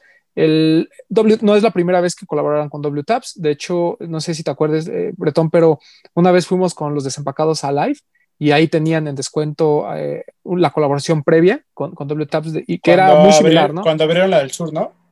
Así es, que era muy similar, ¿no? Este tema de los huesitos y pares este, de gamuza y demás, pero creo que esta nueva eh, sí causó mucho ruido en la gente, hubo mucha gente que sí lo, lo compró y eso me dio mucho gusto porque la verdad la ejecución es muy buena. Son estos pares, este, eh, la, la, gamuza es, es, de, es, de, muy buena calidad, pero pues no, no, dejan de ser Vans, ¿no? Entonces la usabilidad está ahí presente. Eh, están muy, muy bonitos. También hubo una colección de ropa y demás, eh, en ambas, ¿no? Tanto en lo de MoMA como en lo de W Taps. Pero creo que así la, la epítome de Vans fue con lo de los Simpsons. O sea, no, la, la colaboración fue muy buena, hay pares que se rescataron, igual en plena pandemia, habiendo filas por todos lados. A mí me sorprendió muchísimo, eh, desde los de niños, desde los de bebés, el, el, del pescadito, hasta los más limitados, como pudo haber sido el Chuca de Bart. Eh, o sea, ilimitados para México, porque en Estados Unidos hubo infinidad y después encontrabas todos en descuento, pero para, hasta los slides de, de la dona, creo que, no sé, además tocan, el, tocan eh, momentos muy importantes dentro de los Simpsons ¿no? Por ejemplo, este que tiene todos los, eh, este Slip-On que tiene todos los personajes ahí eh, eh, dibujados, el de Don Barredora, que a mí me sigue pareciendo este, algo muy, muy bueno. No sé, o sea, creo que en general la colección de los Simpsons y Vans dio mucho que hablar, hizo mucho ruido, tuvo su momento de hype y de alguna manera, para mí es la muestra de que Vans con este tipo de temáticas sabe hacer muy bien las cosas. Eh, no, estoy, mientras estás explicando, estoy intentando encontrar las palabras de cómo describir a Vance. Porque no sé, o sea, me parece que Vance hace las cosas extremadamente bien en nuestro país. Es una marca que está extremadamente bien posicionada y que tal vez es que no quiero decir que está fuera de nuestro radar porque no, no está fuera de nuestro radar, pero como no nos bombardea con estas colaboraciones de con tal artista y tal diseñador y cosas así, la mantenemos como en un perfil bajo, pero eso no quiere decir que la hagamos menos porque creo que es una marca que está súper bien posicionada, que tiene un público, que, que, tiene captado a su público meta perfectamente y que hay gente que no necesita estar en lo que llamamos nosotros cultura para saber lo que es Vans. O sea, hay gente que igual y no, no sabe de tenis, pero sabe lo que es Vans. Y te dabas cuenta en las filas, por ejemplo, de los lanzamientos de los Simpson, ¿no? Y, otro punto uh, ya más específico en esto de los Simpson, nosotros siempre admiramos mucho a Ronnie porque decimos que es el maestro de la nostalgia, ¿no? Y que toca siempre fibras sensibles cuando hace sus colaboraciones con Disney, con Lucky Charms, con lo que quieras. Y Vance lo hace perfectamente también, con temas eh, que están aquí en el, en, en, en el, en el sentir de la gente, ¿no? Con Disney, con Nintendo, con los Simpson. Y le sumas que las colaboraciones son perfectamente ejecutadas, entonces creo que, que Vance lleva años haciendo las cosas extremadamente bien en nuestro país y creo que es hasta cierto punto injusto que Vance no se haya colado a nuestro top 10 de fin de año. Entiendo las circunstancias del por qué no lo hace, porque si le dan más peso a, otras, a otros aspectos, pero Vance siempre ha estado ahí y es una marca que siempre tienen que tener en la mente porque siempre entrega cosas de gran calidad y de gran manufactura. A mí lo que me parece muy bueno de las de todas las colecciones que hace Vance con alguna temática es que siempre las cajas, que a muchos no les importan, a, mí sí, en lo personal, siempre traen un detalle o, o, viene como forrada de todo, de todo lo que representa esa colección, ¿no? Y siempre lo acompaña muy bien de textil. O sea, no nada más te da el par, viene el par y, o varios pares para todas las edades, para toda la familia, y aparte textil para toda la familia, mochilas, todo. O sea, eso me parece muy, muy bien de parte de Vans. Y como dice Bretón, deberíamos de, de nosotros que estamos metidos en esto, valorarla un poquito más. No es que no la valoremos, porque sabemos a lo que, a lo que apunta, pero sí deberíamos de tenerla más, más presente, yo creo. Sí, to totalmente de acuerdo. Creo que Vance tiene, tiene su público, ¿no? Que, y, y gente que está fuera de toda eh, cuestión sneakerhead, o sea, es gente que simplemente consume los pares porque se acostumbran a la marca y es algo que les gusta y es su día a día, ¿no? Muy similar a lo que pasa con Converse.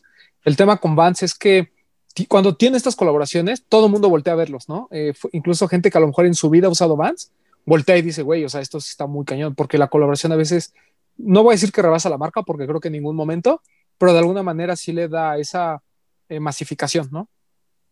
Y, lo de, y por otro lado, también tiene colaboraciones muy de nicho, como puede ser lo de W Taps. Entonces, creo que hay ese, ese balance, ¿no? Por parte de la marca y como dicen, hay que seguirle echando el ojo, hay que seguirla teniendo presente, porque conforme vayan así, si vayan mejorando todo este tema, pues creo que se va a empezar a colar poco a poco, no solo en nuestro top 10, que creo que es este lo más, lo, lo menos relevante, sino en, en, el, en, la mente del público, ¿no? Entonces, muy bien, bien, bien por la gente de Vance. Doc.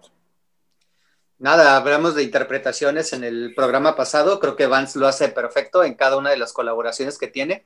Obviamente en esta de los Simpson, si eres fan y sigues a la marca, independientemente de que consumas o no eh, los tenis, consumes la ropa, utilizas algún producto de la marca que sabes que es muy buena, digo, su trayectoria la tiene y méritos le sobran, sabes que estas interpretaciones van a venir eh, de una calidad extrema, ¿no? Hablábamos de el eh, Blinky, del Sleep On de bebé, el del pescadito, ese, si lo hubiéramos tenido en tallas de adulto, creo que pagabas reventa, no importaba, ¿no?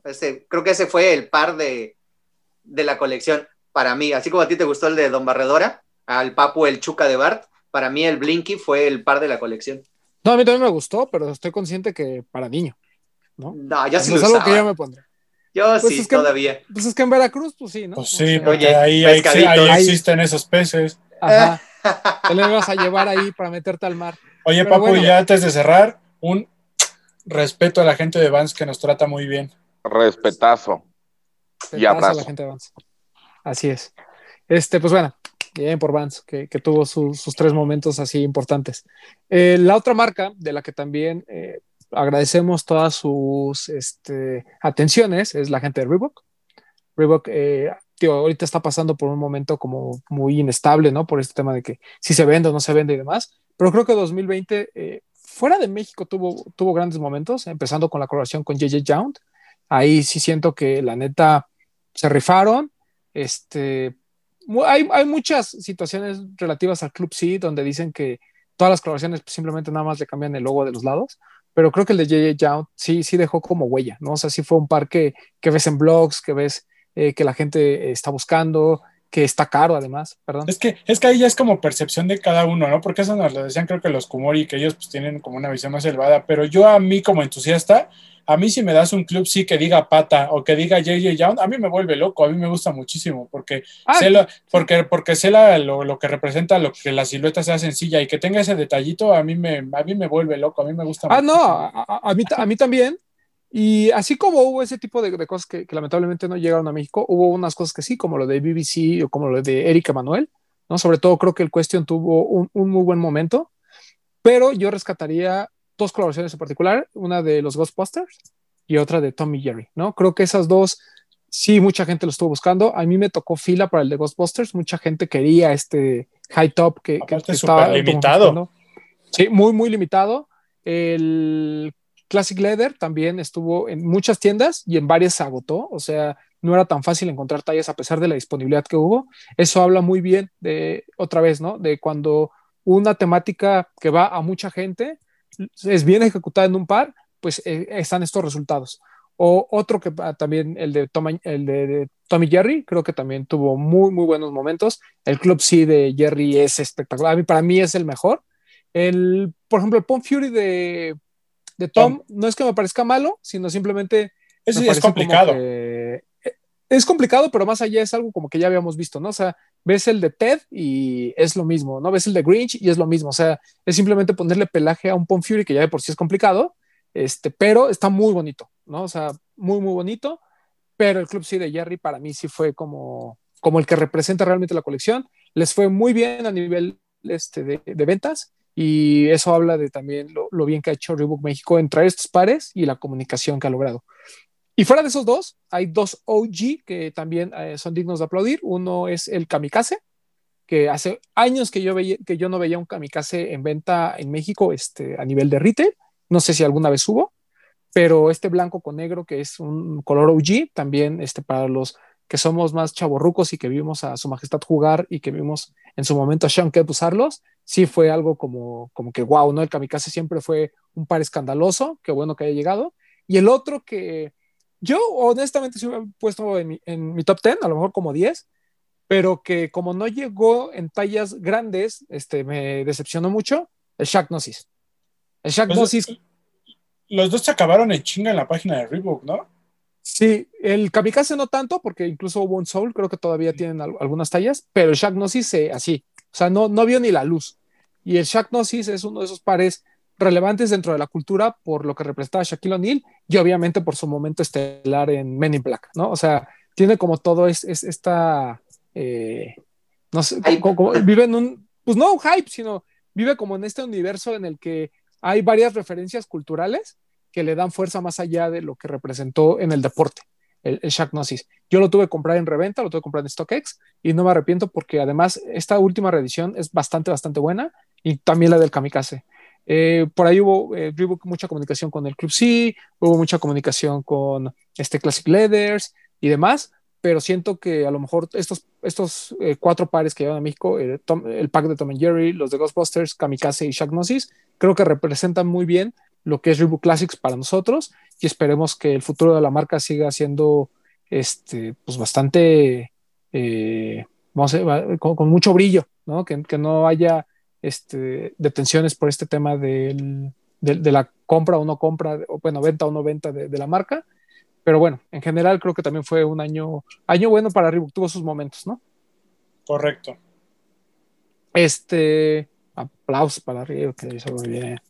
Eh, otra marca que también tuvo presencia en México y tuvo, y fuera de México, como que tuvo muchas eh, colaboraciones. A mí me sorprende que no haya tenido, que no haya hecho tanto ruido a pesar de que su silueta estelar cumple 30 años. Estamos hablando de ASICS. El Gelai 3 OG llegó a México en, el, en, todos los colores, en el citrus, en este blanco como con color coral, etcétera, etcétera. Y como que mucha gente sí lo buscó, la gente que lo compró creo que no está decepcionada, los pares están muy bien hechos. Yo lo compré en Nueva York a principios de año, no sabía que llegaba a México, entonces lo compré allá. Y fue el único par que compré en, Nueva York y estaba muy contento porque siento que el ASICS Gelite 3 es una de esas siluetas a las que incluso nosotros ya le dedicamos un programa especial, con justa razón, por todo lo que implica culturalmente y porque es una de las siluetas favoritas de nuestro amo y señor Ronnie Five, que cabe aclarar que tuvo también un gran momento en 2020 con dos, con dos colaboraciones, una de 30 pares nada más, que fue de Palette, y la otra con el, este trío que sacó, ¿no? El que estaba planeado para las Olimpiadas. Y al final no se da, ¿no? El 252.1, el este de Tokyo Rose Gold y el de los Olímpicos, ¿no? El blanco con dorado y azul. Tres pares completamente diferentes, de palet, pues 30 este, tonos diferentes de, de, colores, aunque la misma, la misma aplicación, digamos. Eh, muy bien por el Gelite 3. Qué bueno que ASICS México tuvo la oportunidad de traer estos pares. Eh, lamentablemente, pues no, pues, lamentablemente y afortunadamente, ¿no? Porque gente como Bretón los consiguió muy, muy baratos, pero me hubiera gustado que hubiera habido más ruido por parte de la marca en México. Pero bueno, este, entre pandemia, no pandemia, entre que si hay heritage por parte de la marca aquí o no, este, se dio lo que se tenía que dar. Pero quien lo compró, muchas felicidades. Creo que el Gelite 3 mis respetos. De hecho, yo sí lo puse en mi top de mediados de año. Ahorita, pues ya no, pero no sé si lo voy a poner en mi. Seguramente un Gelite 3 se va a colar en mi, en mi top 5. Sí, o sea, es un. Como dices, es raro. No sé, no, no sé, habría que analizar bien qué le falta a la marca porque está trayendo cosas interesantes. Intentó posicionarse en 30-30, esta nueva tienda en Coyoacán, que después ya no supe si la cerraron y la volvieron a abrir. No sé qué pasó ahí, estuvo un poco raro me parece que ya otra vez están vendiendo a través de su página. La verdad no, no, desconozco la situación entre pandemia y todo eso que no pudimos ir a visitarla nosotros también, pero intentaron posicionarse ahí y como dices, ¿no? Incluso terminaron en descuento. Yo los compré por prive, me salieron en 1.600 pesos, si no me equivoco, cada uno, o sea, muy baratos. Y, pues nosotros lo promovimos, ¿no? Le decíamos a la gente que estaban ahí que los compraran y como dices, creo que quien se dio la oportunidad de probarlo no está decepcionado y la calidad es espectacular, la caja, los colores, el GL3 es una silueta que para quien quiere probar cosas diferentes, específicamente en runners, es una que deben de tener sí o sí. Sí, y bueno, este, repito, el, fuera, fuera, fuera de la celebración del GL3, por ahí estuvo el de Mita también, ¿no? A, a principios, realmente hubo, hubo muy pocas, o sea, yo me esperaba mucho más, este, colaboraciones, y mucho más cosas alrededor del 30 aniversario. Creo que hubo más para el 25 aniversario que para el 30, pero bueno, este, me, encantó que, haya este, que hayan revivido el OG. Vapua, ¿quieres comentarlo?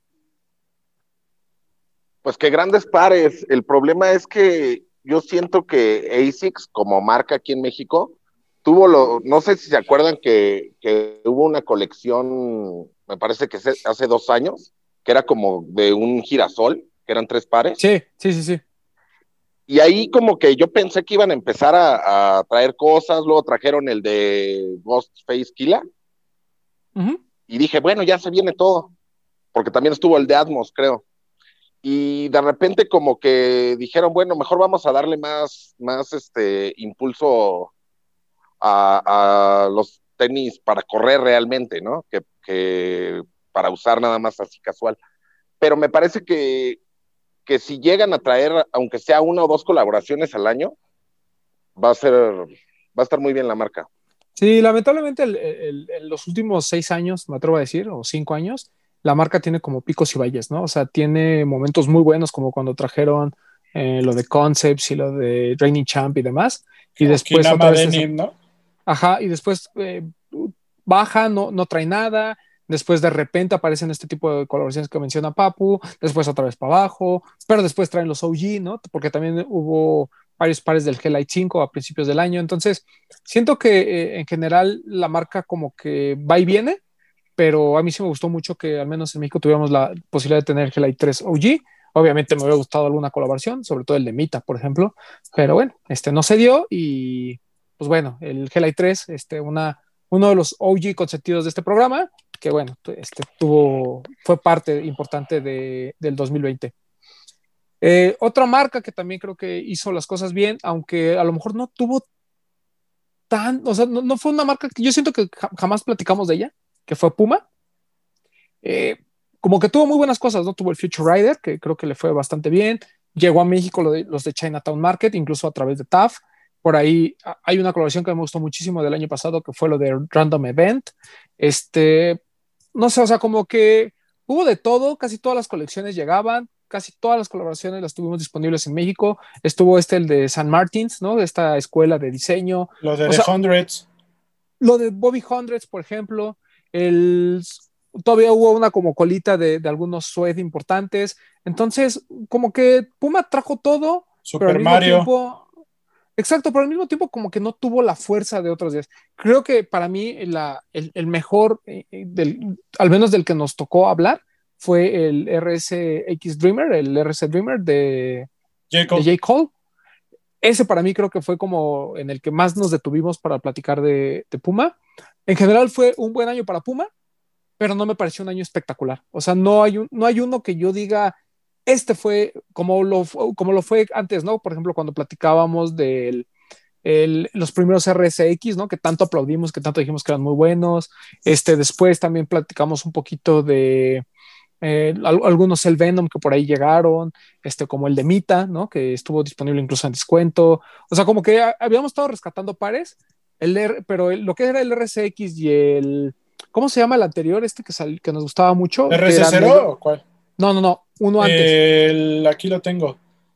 El Thunder Spectra. Thunder Spectra. Creo que esos dos los pusimos dentro del top en sus respectivos años porque sí tuvieron un impacto, ¿no? El, eh, dentro de lo, nosotros. El PN1 Alteration fue del 220 también, ¿no? No me acuerdo, según, no, fue del 2019, porque yo, yo lo compré con un cupón de TAF en 2019. Claro, sí es cierto. Un gran par que, que, tiene intervención de Hanko Haven, ¿no? A pesar de que es como una silueta GR. Sí, sí, sí, no, es muy, muy bueno el, el, el PN1 Alteration. Y hubo, te digo, este año hubo colaboraciones incluso del PN1 Alteration, que no voy a decir que pasaron de, de noche porque no creo, solo siento que entre tantos eh, lanzamientos, a Puma como que lo perdimos un poquito de vista, pero tuvo muy buenas, ¿no? A mí me gustó mucho el, par, el pack este de Nintendo, a mí me parece que está bastante padre. Lo de Saint Martins lo rescato, aunque es muy, vamos a llamarlo muy off-white, este, el, está, está bueno. El de Random Event, que sí compré y que sí me gustó muchísimo. Pero el Future Rider, siento que fue un muy buen general release este año. Y bueno, este Puma a lo mejor no, repito, a lo mejor no lo tenemos tan en el mapa, pero de, que ha traído todo a México y nos ha tratado de tener, o sea, el Ralph Samson tuvo también un gran momento. Este, pues ahí está. Llegaron los de Public Enemy, ¿no? Sí, yo compré el de Public Enemy, por ejemplo. Y llegaron también los, hablando del Ralph Samsung, los de Chinatown a principios del año. Entonces, hubo, hubo muy buenas cosas por parte de Puma. Yo creo que tenemos que seguirle dedicando un poquito más de tiempo a esa marca. Yo a fin de año, cuando estuvimos yendo a grabar a TAF, así tenía la cosquillita de comprarme un este el RS, no, el Ay, se me fue Future Rider. un Future Rider porque me gustaba mucho y estuve así de comprarlo y gracias a la gente de Puma que me regaló uno de Navidad y la verdad es espectacular, está súper bonito y súper cómodo. Es como que encontró su... Bien, bien, bonito. Encontró la silueta que ya no ha movido, ¿no? Porque eso hablábamos antes, en años previos, que Puma encontraba una silueta, la explotaba con colaboraciones, colores, eh, tallas y todo, y volví a cambiar la silueta, y volví a cambiar la silueta, y volví a No, sí, sí, te estoy diciendo que no, pero sí, sí, sí, y complemento tu punto es lo que decíamos, que como que le iba bien con el RS0 y pum, nos aventaba el RSX. Y como que le empezaba a ir bien y así saturaba, saturaba y pum, lanzaba otra. Y cuando empezaba a despegar, pum, lanzaba otra. Como que no dejaba que una se, se asentara, ¿no?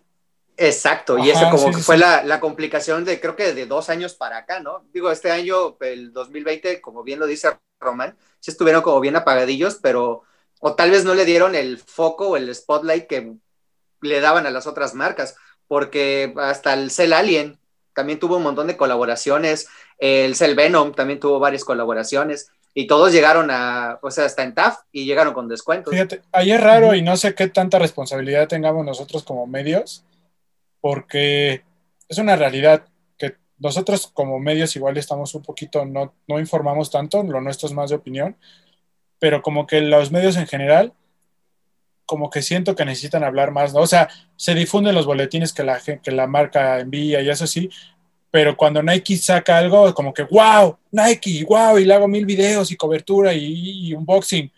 Y lo de Puma, ah, sí, te lo enseño, ¿no? Pero, o sea, creo que, no sé hasta qué punto nosotros tenemos responsabilidad como medios de también empezar a darle un poquito más de importancia a lo que está haciendo Puma, porque va igual y va por el gusto, ¿no? O sea, a mí me gusta mucho Puma, pero igual y me gustan más otras marcas y por eso no lo consumo tanto, ¿no? No sé hasta qué punto nosotros tengamos también cierta responsabilidad de, de darle más valor a lo que está haciendo Puma.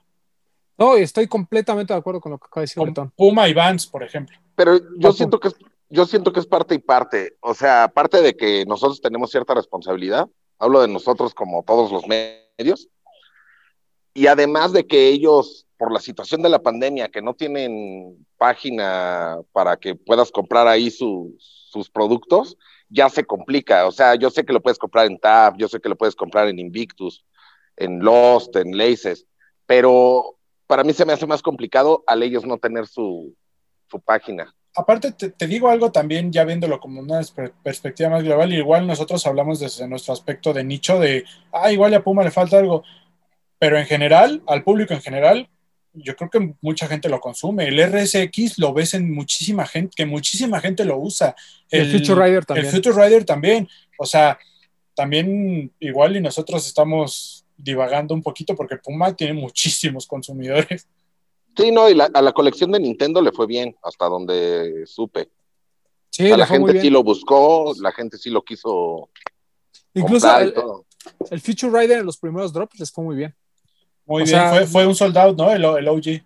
Sí, entonces, te digo, yo, yo no te, entiendo lo que dice Papu, sobre todo porque en pandemia creo que fue más eh, notorio el hecho de que faltaba una página de, internet, pero en general, Puma trajo todo y estuvo disponible en muchos lados. Eh, hubo opciones de, por ejemplo, lo de el de Public Enemy y el de Def Jam, yo lo compré en Invictus. Y se, acabaron, ¿no? Sí, no, se agotaron así en chinga. Yo, de hecho, del de Public Enemy, que era el que más me interesaba, no compré mi talla. Compré media abajo. Si alguien lo quiere, pues ahí está. Pero bien, bien por, por la gente de Puma. Esperemos que hagamos más ruido y también va a ser, como dice Pretón, responsabilidad de nosotros dedicarle un espacio este, más, más, más, preponderante a, la marca. De acuerdo. Eh, ya vamos, creo que con, con, las tres este, que, que, más ruido normalmente hacemos. Eh, una es Converse, ¿no? Eh, Converse este, hizo hizo todo muy bien este año. O sea, realmente no entró ninguno al top. Otra vez. exacto, no solo porque hubo como, como opiniones diferentes de cuál era el, el, commerce que más nos había gustado, pero creo que también porque eh, pues al final en la, en la, votación gente como Delgadillo y el Doc sacaron cosas que ni al caso, ¿no? Pero bueno, no importa. El chiste es que de Converse hubo grandes momentos, o sea, eh, hablamos de Brain Dead, hablamos de Cold Wall, hablamos de este, Ambush, ¿no? Hacia finales del año. Joe Fresh Goods también tuvo por ahí cosas que ver con, con Converse. Este, de, de, Soloist, Feng Chen Wang, Tyler, este, Golf. Tyler, con, con Golf Le Fleur, que tuvo casi todos los drops, ¿no? Eh, eh, disponibles para México. Cold Wall ya lo dijiste? Rocket, sí. Ambush. Entonces, Ambush. Eh, hubo, hubo como, como muchas colaboraciones. Hasta Union, perdón. Hasta Union, incluso Horwin, por ejemplo, ¿no? Hablando de Horwin Leather, hay un pack ahí que también se está vendiendo en 30-30. Por donde le vean, Converse tuvo un gran, gran año y yo voy a estar, y Papu seguramente me va a ser segundo en esto, pero lo de Cold War para mí fue el tope de, de Converse este año. O sea, no solo porque la, la, bota utilitaria, sino por el XR260, una silueta por la cual habían estado apostando, pero creo que en la colaboración de Cold Wall, ese par en particular, si yo lo veo en las repisas de Headquarter, para mí es una Coldwell. Ni siquiera lo veo como un Converse. Y eso habla de la calidad de materiales que le han puesto, eso habla de la libertad creativa que le han dejado a, los colaboradores. No sé, o sea, para mí, puras flores para la gente de Converse que también nos trata muy bien. Inciso A e inciso B está haciendo muy bien las cosas en México. A mí, Incluso, yo, perdón, lo que, perdón. yo lo que destaco de este año de Converse, porque ya Converse tiene varios años haciendo muy bien las cosas con el producto, cómo lo posiciona, pero la entrada de este año de Converse a Headquarter a mí me parece lo más importante, que se coloque en una tienda de nicho como Headquarter y que haya tenido la respuesta que tiene y que esté llegando a un público que tal vez está en un nivel más elevado en cuanto a streetwear o en cuanto a textil, en cuanto a marcas de diseñadores y no tanto clavada en los tenis, eso me parece que es a destacar así muchísimo y de aplaudirle a la gente de Converse, que está súper bien lo que hicieron de entrar a Headquarter, le está yendo bien en Lost, le está yendo bien en sus propias tiendas, en Masaryk, en Satélite, eh, supieron, supieron a estructurar y dar un excelente servicio en su página web, cosa que no tenían y que en un tiempo récord, me parece, lo supieron hacer súper bien. El servicio que te dan en la página de internet es espectacular. Eh, les falla un poquito lo de las tallas todavía, pero ahí nosotros creo que hemos, a través del Papu y nosotros, asesorado allá a la gente que luego tiene dudas, pero en general Converse haciéndolo muy bien. Y yo quiero decir que a Coldwell me parece espectacular pero yo, por ejemplo, no lo usaría. Para mí, el Jack Purcell de Feng Cheng Wang es espectacular y para mí fue el mejor de este año. Sí, hubo, ¿sabes qué, qué pasa? Que Converse como que ha tocado, y, al igual que platicamos de New Balance, que, como que toca un espectro muy amplio de la, y, al igual que Vans, eh, de, dentro del mercado, o sea, no solo el, el, nicho y estamos hablando del sneakerhead, sino como que también tiene esta onda, ¿no? Eh, los Chuck 70s y los Pro Leather se siguen vendiendo muy bien a nivel de, este, de, de, de la, de, la, masa de, la gente fuera del, del, sneaker game. Después viene eh, algunos pares como entre General Release y no que también a nosotros nos gustan muchísimo, como puede ser incluso el Llano, ¿no? Que pues es colaboración, pero no está limitado, pero tampoco va dire directamente al nicho, sino trata de abarcar un poquito más. Y obviamente hay estas colaboraciones como, como de muy, muy high-end, ¿no? O sea, y estamos hablando de, de Feng Cheng Wang y estamos hablando de incluso Braindead, pero también hay otras colaboraciones muy como de, de, nosotros, ¿no? Como puede ser lo de Rocket, por ejemplo. Entonces, siento que eh, eh Converse ha, ha Essentials, hecho eso. perdón, Essentials no lo mencionamos. Ah, lo de Fear of God, perdón, perdón, que también llegó a México, ¿no? Eh, lo de Fear of God, tanto ese como el Skid Grip, que yo coincido con, con Pepe, ¿eh? o sea, no me malentiendas, la vez pasada lo estamos molestando, pero la, es muy buen par, o sea, sí es muy bueno, o sea, a mí sí me gustó muchísimo, incluso me gustó más que, que los Chucks que, que, se lanzaron, pero hubo de todo, ¿no? Tuvo, tuvo su momento de hype con lo de Fear of God, tuvo su momento como muy, este, voy a decirlo, como muy de, muy cultural, como muy de nicho este de, de Brain Dead, ¿no? Que también todo mundo buscó, a Cold Wall se agotó, o sea, un año redondo para Converse que nos sigue sorprendiendo, eh, sobre todo Converse México, trayéndonos todas estas colaboraciones y lo que comentas de Headquarter también, muy bien por la gente de, de, de, de Headquarter que se animó ¿no? a darle oportunidad a, a, Converse en estar en sus repisas, además cuadra perfecto ¿no? con el público al que va dirigido y lo de Cold Wall tiene razón eh, Bretón, a lo mejor es un poquito más complicado utilizar la, la, la, esta bota táctica igual que la de Ambush, pero no deja de ser eh, algo que al menos es diferente, ¿no? Para, o sea, que son cosas que, que, si no lo hubiera hecho Converse con la Cold Wall, yo no lo hubiera comprado, ¿sabes? Entonces, eso creo que está, está muy bien. Y pues la neta, muy, muy chido lo de Converse. Lamentablemente otra vez se quedaron fuera este, eh, del, del, del, top, pero eso no quiere decir que no los hayamos considerado, porque el Papu particularmente ahí este, hizo muy bien las cosas. ¿Qué pasó, Papu? A mí me parece así como mencionó Bretón de la, de la página, o sea, se supieron acoplar para, porque la llevaba al principio de la pandemia, la llevaba ADIC, que es un tercero. Y como que dijeron, no, tenemos que hacerlo nosotros y tenemos que hacerlo bien. La hicieron prácticamente igual a la de Converse Estados Unidos. Y como dice Bretón, el servicio es muy bueno, la atención es buena, lo de las tallas les falla. Ya lo hemos tratado de que lo corrijan, pero parece que es difícil. Este, a nosotros nos pueden seguir preguntando en cuanto a las colaboraciones, por ejemplo, el llano, el primer llano que, que trajeron hace un año, me parece, me uh -huh. parecía muy bueno, pero ahorita que lo ves con el sued, el sued es de gran calidad. Es un par pesado, o sea, si les gusta lo ligerito, no, pero es un, es un muy bonito par de gran calidad. El, la Cold Wall, el pack, me parece increíble, o sea, a mí sí me parece lo mejor, a lo mejor lo pudo haber superado, si hubieran podido traer el, el ambush, el, el, de peluche, para mí lo hubiera, lo pudo haber superado. Pero trajeron todo, me parece que de, desde que empezó, un poquito después de que empezara la, la, pandemia, empezaron a traer todo, que es lo que queremos siempre, ¿no? Que, que, las marcas traigan todas las colaboraciones que salen o todos los productos que, que vemos, ¿no?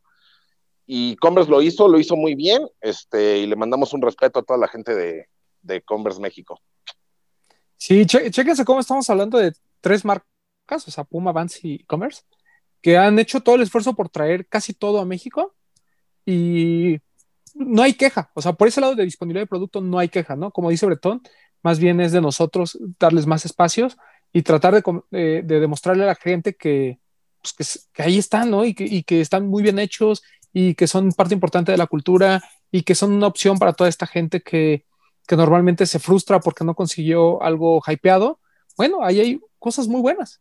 El, lo de Cold Wall a mí me sorprendió muchísimo, honestamente, que se agotara tan rápido, porque no eran, tampoco eran tan baratos, pero a la gente le gustó y la gente los compró tanto en Lost como con este Ricardo como en la página de, Converse, ¿no? Entonces, muy bien por la gente de Converse porque el éxito ahí, ahí se ve, ¿no? Y que están haciendo muy bien las cosas. Entonces, recuerden que México es, es, el único país en el que Converse no lo lleva Nike, lo lleva un tercero, pero ese tercero ha estado haciendo muy bien las cosas. Y los queremos mucho, ¿verdad, Papu? Claro, respetazo. Mucha gente, a, toda la gente de, Converse. Y ya, para cerrar, vámonos con, con los hypeados que no pudimos meter, ¿no? Y con algunos OG. Vámonos con Adidas. Eh, vamos con el GC. Creo que el que todos coincidimos aquí que debió haber estado en el top o pudo haber estado en el top y no estuvo fue el 700B3. No vamos a ir más allá. No tiene boost y sigue siendo igual de cómodo. Eh, en cuanto a diseño, si es algo completamente diferente al 700B1, al 700B2. Le pudieron haber puesto GC 600 y como otra silueta y también hubiera tenido la misma fuerza. A mí me gustó muchísimo desde el alba, el flower, etcétera, etcétera. El azul también es muy bonito. Yo creo que la gente lo criticó mucho por el, no tener boost, pero creo que nos demuestra una vez más salidas que el, sí, el boost es el tope de comodidad, lo que ustedes quieran, pero las demás tecnologías como el bounce o como esto algo tan sencillo de que tiene eh, este 700B3 puede funcionar perfecto.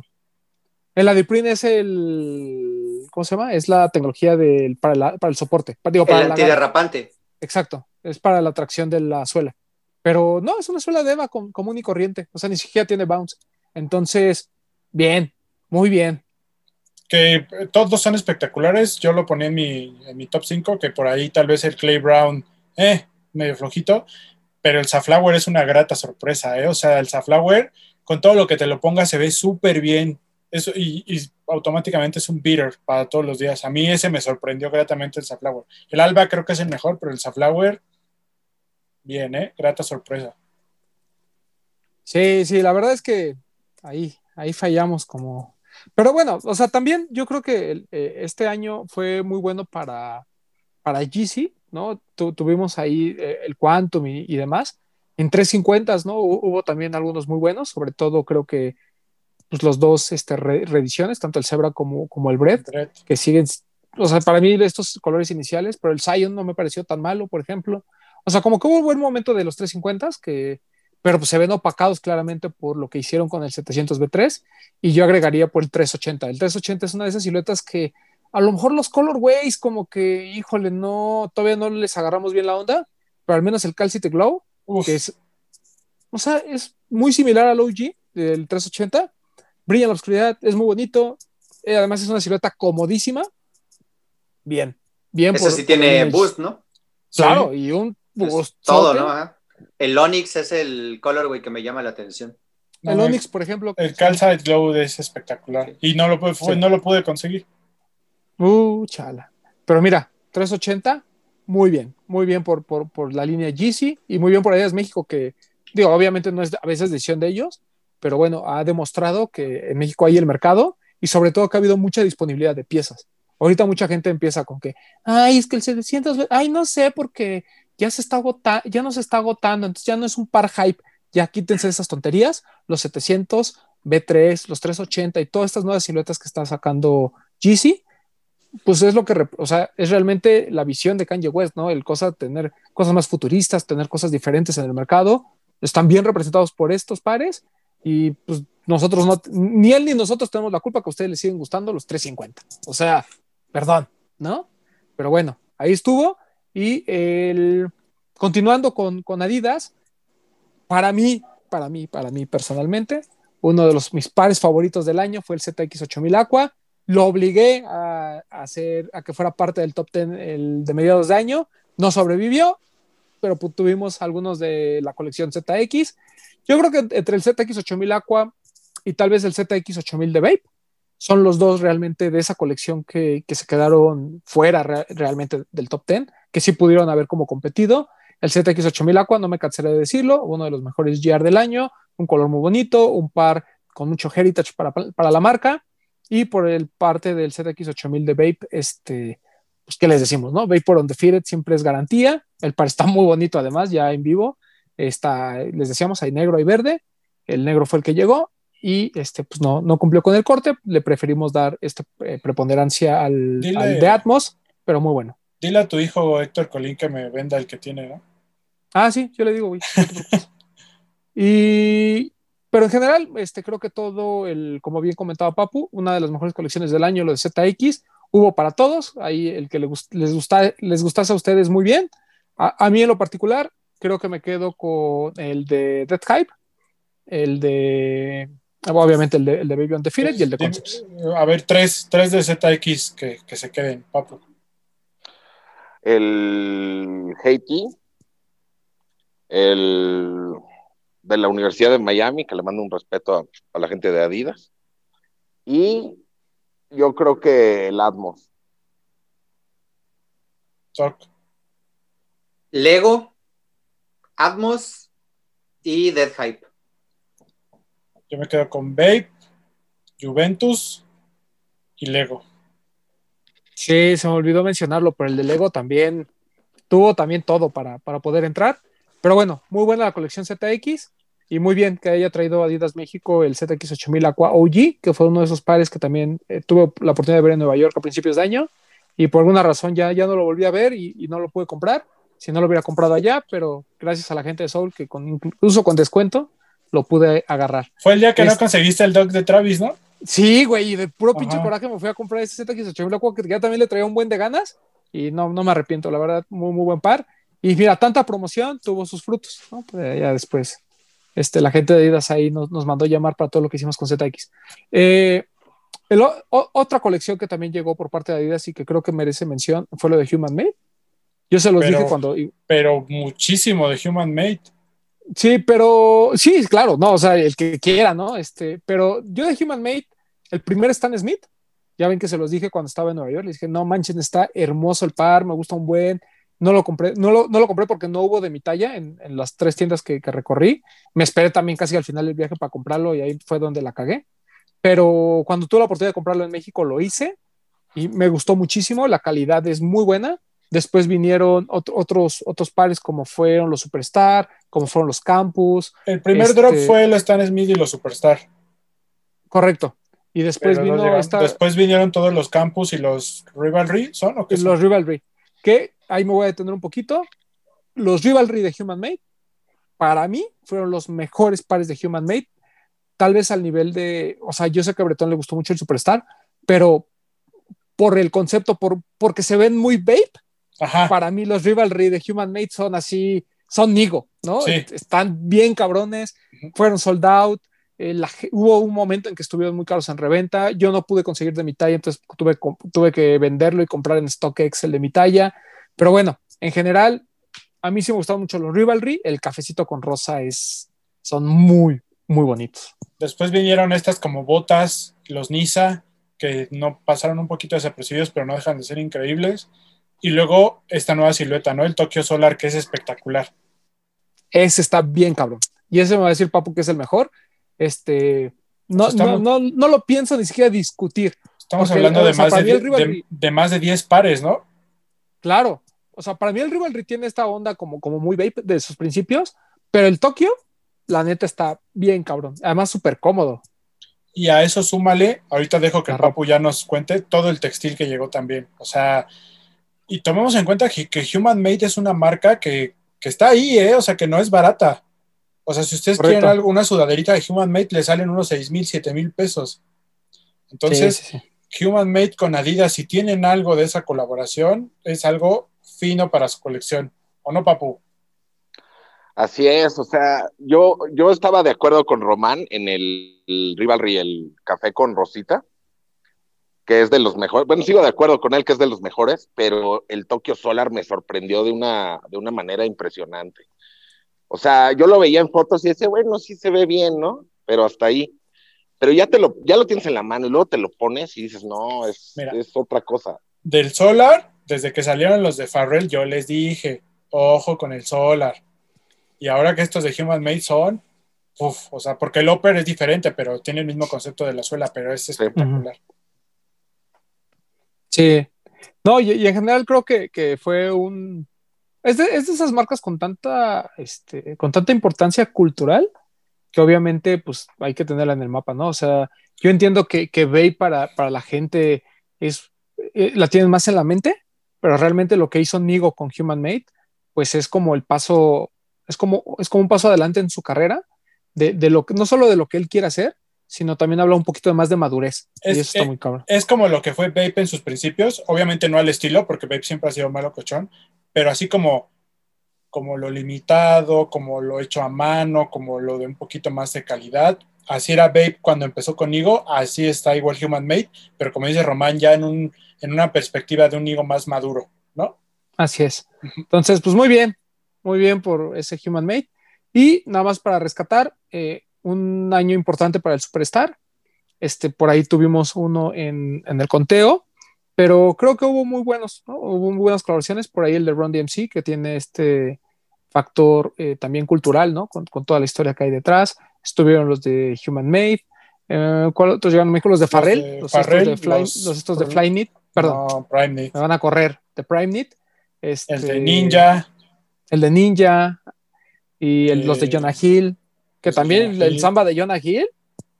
Chingón, ¿eh? O sea, Los de, los de Swarovski. los de Swarovski, la colección de Swarovski, que fueron Rivalry, Stan Smith. Y... Fue un buen año para Adidas. O sea, en general creo que hubo hay muchas cosas que rescatar, pero sin duda eh, creo que se opacó mucho por el tema de todas las nuevas siluetas de Yeezy, por el 50 aniversario de Superstar, y yo agregaría este pues toda la línea ZX, ¿no? Creo que Todo- fueron los tres momentos importantes. Todo lo de Craig Green también es espectacular.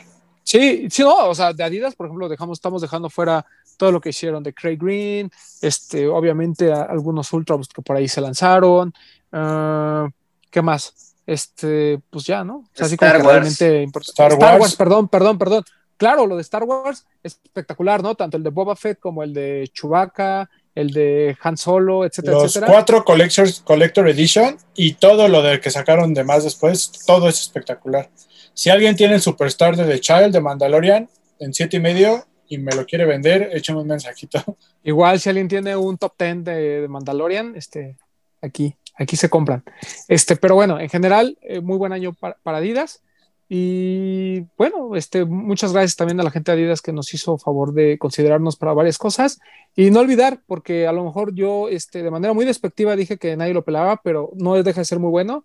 Los ZX2K Boost y, y 4D, la verdad es que las dos siluetas funcionan muy bien. Son de esos general releases que pueden comprar en cualquier momento y valen muchísimo la pena. Eh, para muchos el 2K Boost es, es, más cómodo. Para mí el 4D resultó más cómodo en esta ocasión. Pero los dos son muy, muy buenos. No necesitaron las grandes colaboraciones, no necesitaron la gran campaña publicitaria. Simplemente es una muy buena ejecución por parte de la marca. Nueva silueta. Muy bien, muy bien por la ¿Se nos la está olvidando de algo de Adidas o ya? pues casi como que muy relevante para mí este, es eso, ¿no? No sé si ustedes tengan algún otro. Según yo, no. No. No. Así como que realmente de, de así de, de, platicar, creo que, que, esos valen la pena. Y Eh, este, perdón. No, no, había llegado uno, pero creo que también se vendió por Prada, ¿no? O aparte del Superstar. Una Ah, de, sí, este de una silueta de skate, carísimo, ¿no? Ajá. Pero Eh, sí ese es llegó. bonito, pero sí, sí. es lo que no sé. ¿Sí llegó? Sí llegó, sí, sí, sí. Estuvo en la página de Adidas, ¿no? Creo que estaba con 8 mil pesos. No me algo acuerdo. así. O más, no sé, era muy caro. Eh, sí, o sea, bonito, pero al final creo que el importante era el, el Superstar. Y este, ya para, para terminar, obviamente de Nike, creo que hay, hay un par en particular que a mí sí me causó mucho conflicto el que no estuviera en el top 10, y estamos hablando del Air Max 90 Infrared. Este, 30 años, la mejor ejecución que hemos visto del infrared en los últimos, al menos en los últimos 10 años. Este, muchos detalles OG, una de nuestras siluetas favoritas, en el color más representativo que tiene la marca. Para mí es el masterpiece realmente de, Tinker, independientemente que para muchos pueda ser el 1, pero siempre está entre el 1 y el 90.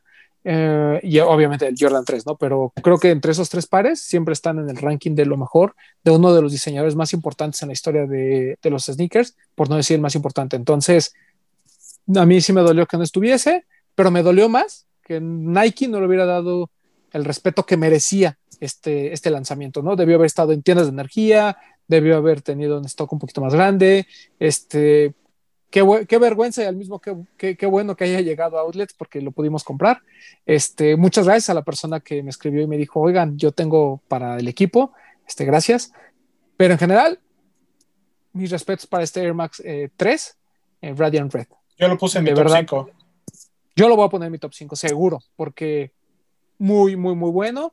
Y fíjense que a pesar de, de que era el aniversario del Air Max 90, yo no vi un par colaboración del Air Max 90 que dijera, este es mejor que el, que el Infrared. No hubo uno. Estuvieron Todos los camos son muy bonitos, pero pero no, no, no tienen el nivel de, de este ni el de OG. Constructed, ni nada. Ninguno, ninguno, perdón, pero ahora sí, creo que, incluso creo que se vio muy tibia la marca con el tema de las colaboraciones, se enfocaron tanto en el Dunk que desaprovecharon la oportunidad de tener un aniversario respetable para el Air Max 90, eso a mí me duele muchísimo, pero en mi top 10, en mi top 5, perdón, va a estar ese Air Max 93 porque es muy, muy bonito, valió mucho la pena. Y ya quítense esas payasadas de los materiales, que si está bien ella, el par está muy bien. Pero el que sí llegó a tiendas de energía y que espero hayan aprovechado es el Air Max 95 Neon, otro OG que merece también mucho respeto, eh, 25 años de la silueta, un par este, muy, muy bueno, de los favoritos de Ronnie Five. Este, no hay mucho que decir, es un par complejo para mucha gente por la forma, porque es chunky, porque este, tiene esta, esta forma bastante sui generis, pero no deja de ser uno de los Air Max más importantes en la historia. Es, también es importante porque fue el primero post-Tinker, ¿no? O sea, ahí Sergio Lozano fue el encargado de, del diseño, ya Tinker no estaba, estaba peleándose con que si seguía Jordan o no.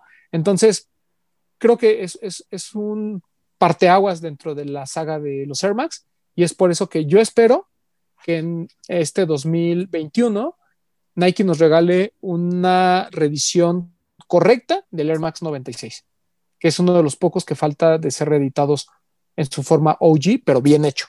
Pero estos dos están perfectamente hechos, son parte importante de la cultura, estuvieron disponibles y bueno, si no han comprado su Air Max 95 Neon, pues qué güeyes. Estos, No es dos, estos dos, un Chuck Taylor y un Superstar, y ya. No necesito nada más yo para, para mí. Son, a mí me parecen espectaculares estos dos colores OGs. Pues es de lo que más me gusta. ¿Qué pasó? No, y además, además es de- esos colores son muy usados en otras siluetas porque son colores clásicos de la marca, ¿no? Muy representativos. O sea, yo me acuerdo ahorita de un Lebron, el Lebron 15, como el Air Max 95 y se ve increíble. Había un Air Force One de los que tenían como el midsole como transparente, igual de ese color, increíble. O sea, me parece grandes pares. La base del retro, ¿no? Los dos colorways son como la base de la mayoría de los retros fuera de las líneas eh, convencionales de Nike y siempre van a ser un éxito. Y eso se lo deben a ellos, tanto al Air Max 90 Infrared como al, al Neon 95, ¿no? Sí, y, y hay otro par que también me gustaría rescatar, de, que es del 96, de hecho, el Air More Up Tempo, que estuvo disponible en, en sneakers. Creo que de, dentro de todos estos. OG que, que salieron, también se acabó, este, y es un par importante también, ¿no? O sea, yo, yo creo que es uno de los pares más representativos de este básquetbol de los noventas, fuera de la línea Jordan, el Up Tempo en su color clásico, este negro con blanco, es este, una joya de verdad, y más con el tema del, del documental. Creo que eh, tanto el Understruck de, de Dennis Rodman como el Jordan 11, por ejemplo, y este Air Pippen, que fueron los que vivieron, en, en, o sea, que coincidieron, siento que es este, algo muy, muy importante. Entonces, pues muy bien eh, por, por Nike que al menos las reediciones de estos OGs, la verdad es que son, son muy buenas. Y siguiendo con el tema de los OGs, este, el Jordan 4 eh, Fire Red ¿no? y el 5 Fire Red, dos este, colores similares, dos siluetas diferentes que valen mucho la pena. Perdón, Papu. Antes de pasar a, a Jordan, este, yo siento que se, bueno, en mi caso se me olvidó uno que me parece muy bonito, me pareció muy bonito, se me olvidó meterlo en el top, el Air Max 1 de Denham. Sí, el tema con el Air Max 1 de Denham, o digo, ahorita, iba, ahorita pasamos a las colaboraciones si quieres. Nada más como para cerrar el ciclo de los. Ok, OG, ok, sí. Están estos Air Max, el Air More Up Tempo y obviamente el 5 y el 4 Fire Red. El 4 Fire Red y el 5 Fire Red son relevantes porque son los primeros en estos colorways que traen el Nike Air.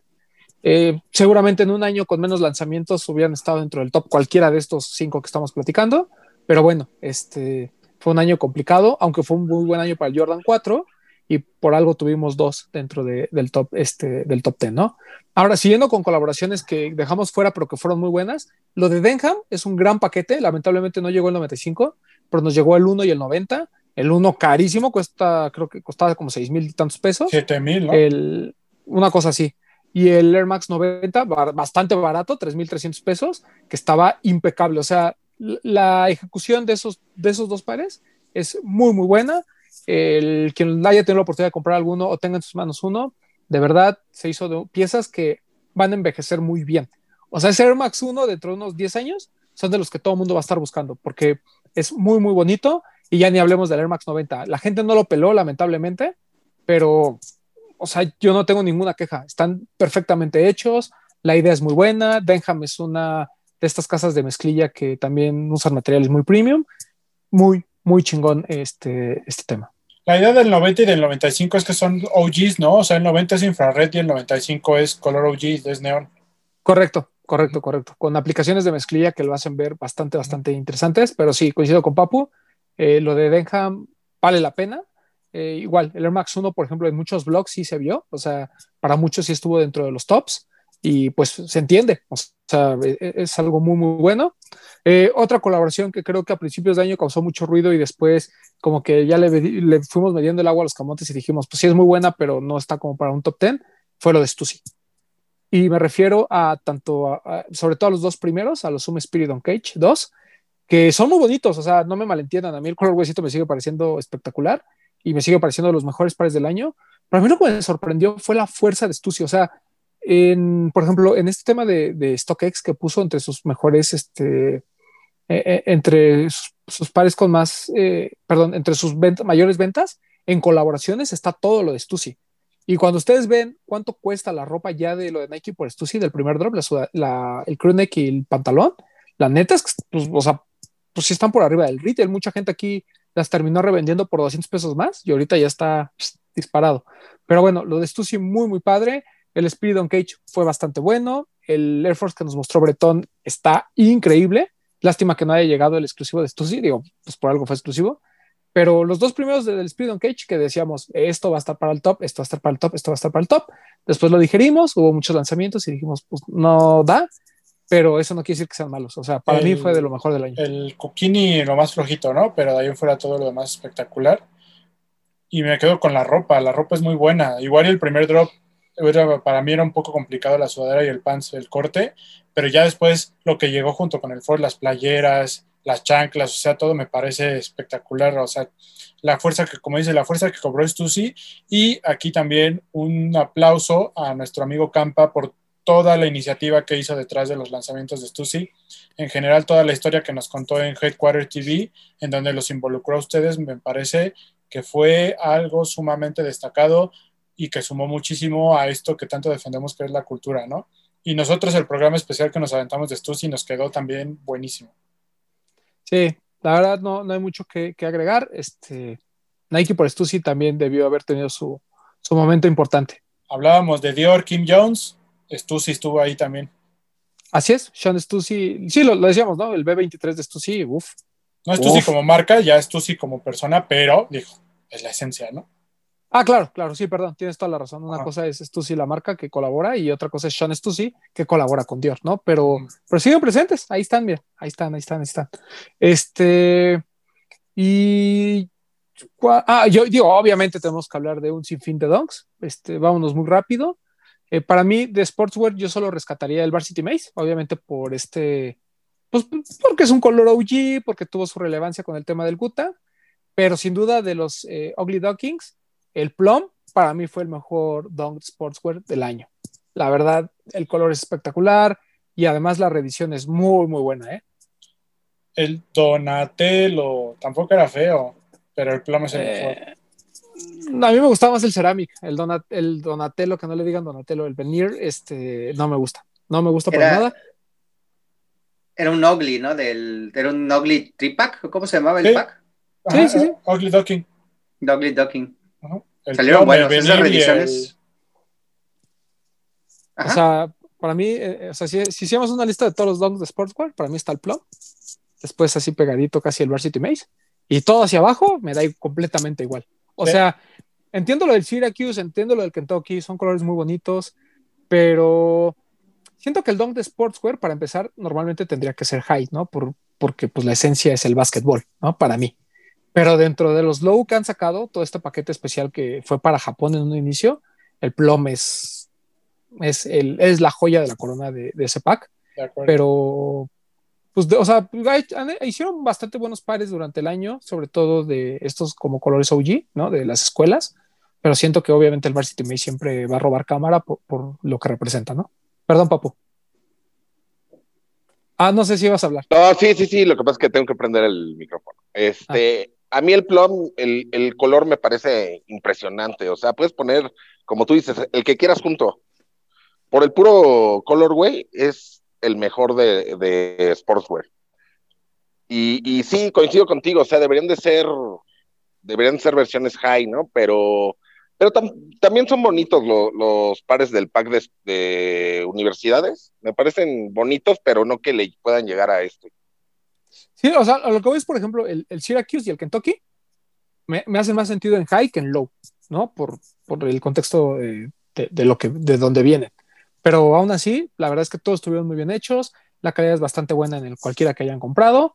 Y bueno, son, fueron difíciles de agarrar en general. De hecho, todos los que salieron a principios de este año pues, fueron complicados. Todo el mundo quiere donks, pero pues miren, ni modo. Este, quieren lo que está de moda, pues se tienen que pelear, ¿no? Y este, para cerrar con SB, que creo que SB, pues sí, nos de lo da SB mucho hubo- que hablar. Hubo Hubo muchísimo. muchísimos, pero yo siento que sí estuvo muy claro en cuáles fueron las ejecuciones, o sea, además de los que estuvieron en nuestro top 10, cuáles fueron las ejecuciones que de verdad valieron la pena y cuáles, no voy a decir que fueron de relleno, pero se vieron muy opacados. Por ejemplo, el frame, el de el Habibi, puta, Ese par Debió yo haber lo, lo- lo pude ver en vivo y no es, es, es espectacular, está súper bonito. Muy, pero muy. O sea, sí es el, sí, sí pudo haber estado en nuestro top 10. O sea, no sé si sea mejor cualquiera, que cualquiera de los Yo lo o sea, si puse. yo tuviera, Yo lo puse. Pero a lo que voy es, si yo tuviera el Strange Love, el Travis y el Chunky. y el Chunky Donkey, yo no cambiaría ninguno por el frame, la verdad. Ah, no, no, no, no. Y me gusta muchísimo, pero no lo, no lo cambiaría. O sea, es que Este- después de esos que pusimos en nuestro top, creo que sigue este. Sí, correcto, pero a la vez si tuviera el de frame, no sé si lo cambiaría por alguno de esos tres. ¿Me explico? O sea, está Por en ese Travis nivel. sí, por el de Travis sí. Por el de Travis sí, fíjate que por el de Travis sí. Y no sé, pero para mí el de Ja- el Habibi es uno de los Es mejores donks del año. en un año de muy buenos donks. Este, si no hubiera existido cualquiera de estos tres que, que mencionamos, yo creo que hubiera entrado sin ningún problema en el top 10 y hubiera tenido mucho más fuerza. Tampoco le ayudó que fue en la última parte del año y que como que no hubo este ruido, que vimos con, este, con, con estos que mencionamos y aparte con otros como el de Grateful Dead, ¿no? Que como que todo el mundo estaba ahí pegado, pegado, pegado. El Habibi tuvo como su momento, pero ya fue muy al cierre del año. Entonces, entre mil de cosas, nos pasó de largo pero sin duda, sin duda la ejecución es perfecta, muy, muy bueno. Y este, y los otros que también causaron mucho ruido y que ameritó muchas dinámicas diferentes por parte de las tiendas, el de Grateful Dead, que fue de los favoritos ahí del Papo. Sí, a mí me parece, me parece que fue un gran pack. No, no llegaron todos, ¿verdad? Pero, pero a eso le quiero agregar una felicitación a, a Toño y a Radio 99 por tan excelente dinámica que hicieron. De acuerdo. Sí, muy, muy buena. La verdad es que lo de Radio 99, mis respetos también. Eh, entonces, Grateful Dead, Habibi. Y este, ya por último, nada más como mencionar, el, el Civilist, que creo que causó mucho ruido al principio, pero ya cuando lo vimos en las manos dijimos, eh, no es tan bueno. Lo mismo me pasó con el Tordunken y con el Atlas. El Atlas, a mí me encanta el storytelling, o sea, es, es muy buena la idea, es muy buena la ejecución en general, pero ya cuando lo ves, dices, no es mejor que cualquiera de los que mencionamos. Y también hubo por ahí algunos pares, ¿no? Que, que causaron mucho El- ruido a principios el de año. otro, el Instant. El Instant, por ejemplo, ese sí me gustó mucho.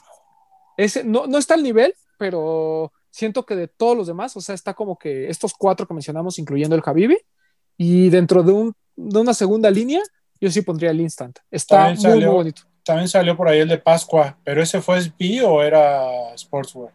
No, fue SB. El Lister, por ejemplo, eh, Ah. todos esos que no fueron colaboración, como el Lister, el Safari, el Elephant Print, o sea, fueron pares buenos que a lo mejor a principios de año estábamos como muy emocionados, pero conforme fue pasando el año y vimos todas las ejecuciones que hubo, eh, se perdieron, ¿no? O sea, incluso el de Grateful Dead, yo lo pondría como una segunda línea, independientemente que fue muy buen pack, lo pondría como una segunda línea junto con el Instant. Creo que están estos cuatro que mencionamos y después este, todos estos, pero en general fue un año redondo para, para la línea SB, hasta el de Paul Rodríguez me siento que tuvo su momento eh, de gloria de alguna forma. Yo, yo de todos los que no fueron colaboración, el que, el que a mí personalmente me gustó más es el Laser Orange. Sí, claro. O el Chicago, por ejemplo, que me parece que no- al final no llegó a No, tiendas. no llegó, ¿sí? Pero ese, por ejemplo, pues para mí sí estaba ahí, muy pegadito, ¿eh? Por- El porque el color es muy bonito. El, El Spectrum, de- que es el de Easter. Es el de. Easter. ajá. Ese lo puse en mi top de medio año. Vean, quién pone cosas de relleno. Este, y pues ya, eh, creo que ya dimos como un repaso muy rápido eh, de todo lo que no llegó. Nos aventamos, este, creo que dos horas de programa. Rápido, rápido. ¿Qué pasó? Panam por jarritos. También muy bueno. Pan, Pan Am tuvo un buen año, ¿no? O sea, como que entre, como que mucha gente los voltea a ver y entre lo de Marvel, lo de Jarritos y demás. Pero a mí sí me gustó. El de Jarritos siento ¿Y el que del bastante, metro? bastante bueno. El del metro me gustó El del más. metro. Creo que el del metro de la Ciudad de México sí, sí es el mejor. Bueno. Y rescatar a lo mejor, por ejemplo, el NMD de la Ciudad de México, ¿no? Hablando ya de, de cosas inspiradas en la ciudad, que estuvo bien, ¿no? Lo- aquí lo platicamos, pero sí este de Panam de Jarritos y el del metro, pues también men- mencionarlo. Rápido, rápido, porque también le dimos mucha difusión todo lo de ISPA. Muy bueno. Sí, sí, bueno, en general, lamentablemente el mejor no llegó, ¿no? Que fue el, El Road Warrior, o sea, pero todo lo demás estuvo bastante, bastante bueno. Sí, no, es que si ya nos seguimos, pues ahí ah, hubo muchas cosas, pero creo que como que realmente importante estuvo todo esto. Por ahí nos faltaron a lo mejor este, algunos Kobe's que salieron, como el Grinch, que a mí me parece que también es muy importante dentro de, de- de- del aspecto cultural, más todo lo que representó Kobe Bryant, ¿no? De eso no lo platicamos, pero tanto el Grinch como el que salió de, de los Lakers, este, incluso el Reebok que no llegó a México, este blanco con amarillo, pues siento que fueron pares relevantes por lo que aconteció de, de Kobe Bryant, ¿no? Pero bueno, en general, este, fue, un año redondo eh, para México, para la cultura, para las marcas, y pues esperemos que 2021 sea aún mejor. Entonces ya, despidámonos porque ya nos alargamos muchísimo. Este, Papu, Este, pues buenas noches, amigos, gracias por vernos. Bueno, buenas tardes si nos están viendo en la tarde. Eh, recuerden que tenemos la dinámica del top 5, los de los tenis. A mí me pueden seguir en Instagram como yo soy Pavel y Bretón se las va a contar completa. ah, caray. Bretón, Este, Bretón. Bretón, Bretón, no, dije. no, no el otro Bretón. Este, No, no, no, Bretón. Nada, a mí pueden seguirme en PPMTZ007. Eh, recuerden anotar en los comentarios cuáles son los que ustedes pondrían en su no top 10. Y pues vaya, hay que darle más ojo al resto de las marcas. Aquí se les da solamente una opinión. Hay un, una gama increíble de todo lo que va a llegar en este año. Sigan las redes. En las redes se les da, se les está poniendo la información. Y pues nada, saludos, cuídense. Bretón, Ya sin tanto choro, porque ya tuvieron programa el lunes y ahí ya les dijimos todo nada más. Acuérdense de participar en el top 5 de los de los tenis. Tienen hasta el domingo para participar. Tenemos grandes premios, es muy fácil. La dinámica está en el Instagram. La dinámica se las dijimos en el programa anterior al final. Cinco pares que hayan comprado, no importa si no salieron en México, no importa si no salieron en ese año, rífense con sus fotos, con su historia y pueden ganarse grandes premios. A mí me pueden seguir como arroba bretón27. Gracias por vernos dos veces en esta semana y nos vemos la próxima semana. Que no digan, tuvieron más de tres horas de contenido esta semana. Entonces, muchas gracias. Participen en el top 5. Ahí es su oportunidad de demostrarnos que ustedes compran de otras marcas. Ahí, ahí es donde pueden hacerlo. Este, y pues muchas gracias por escucharnos, muchas gracias por todo el apoyo. Eh, también este, ya está, ya grabamos el segundo capítulo del podcast con Poxte, que ah, este, pues esperemos que, que nos vaya bien. Entonces, muchas gracias a todos. Y ya está, Saludos a perdón, todos. y ya está arriba mi top 5 el del Papu. Hoy subimos el de Alex y atentos porque falta el de Max y el de Román. Saludos a todos. Y el mío va a estar bien. También el Doc ya subió el suyo, ¿no? Sí. no, no- no está en el blog, pero eh, ya lo Pues ya lo porque escribe un párrafo de cada uno de los pares, ¿cómo lo va a subir al blog? De- un párrafo, un enunciado. Perdón, Ah, una, una una línea, palabra. no un párrafo, una Exacto. línea. Pero bueno, Adiós. gracias. Hablemos de tenis, nada más.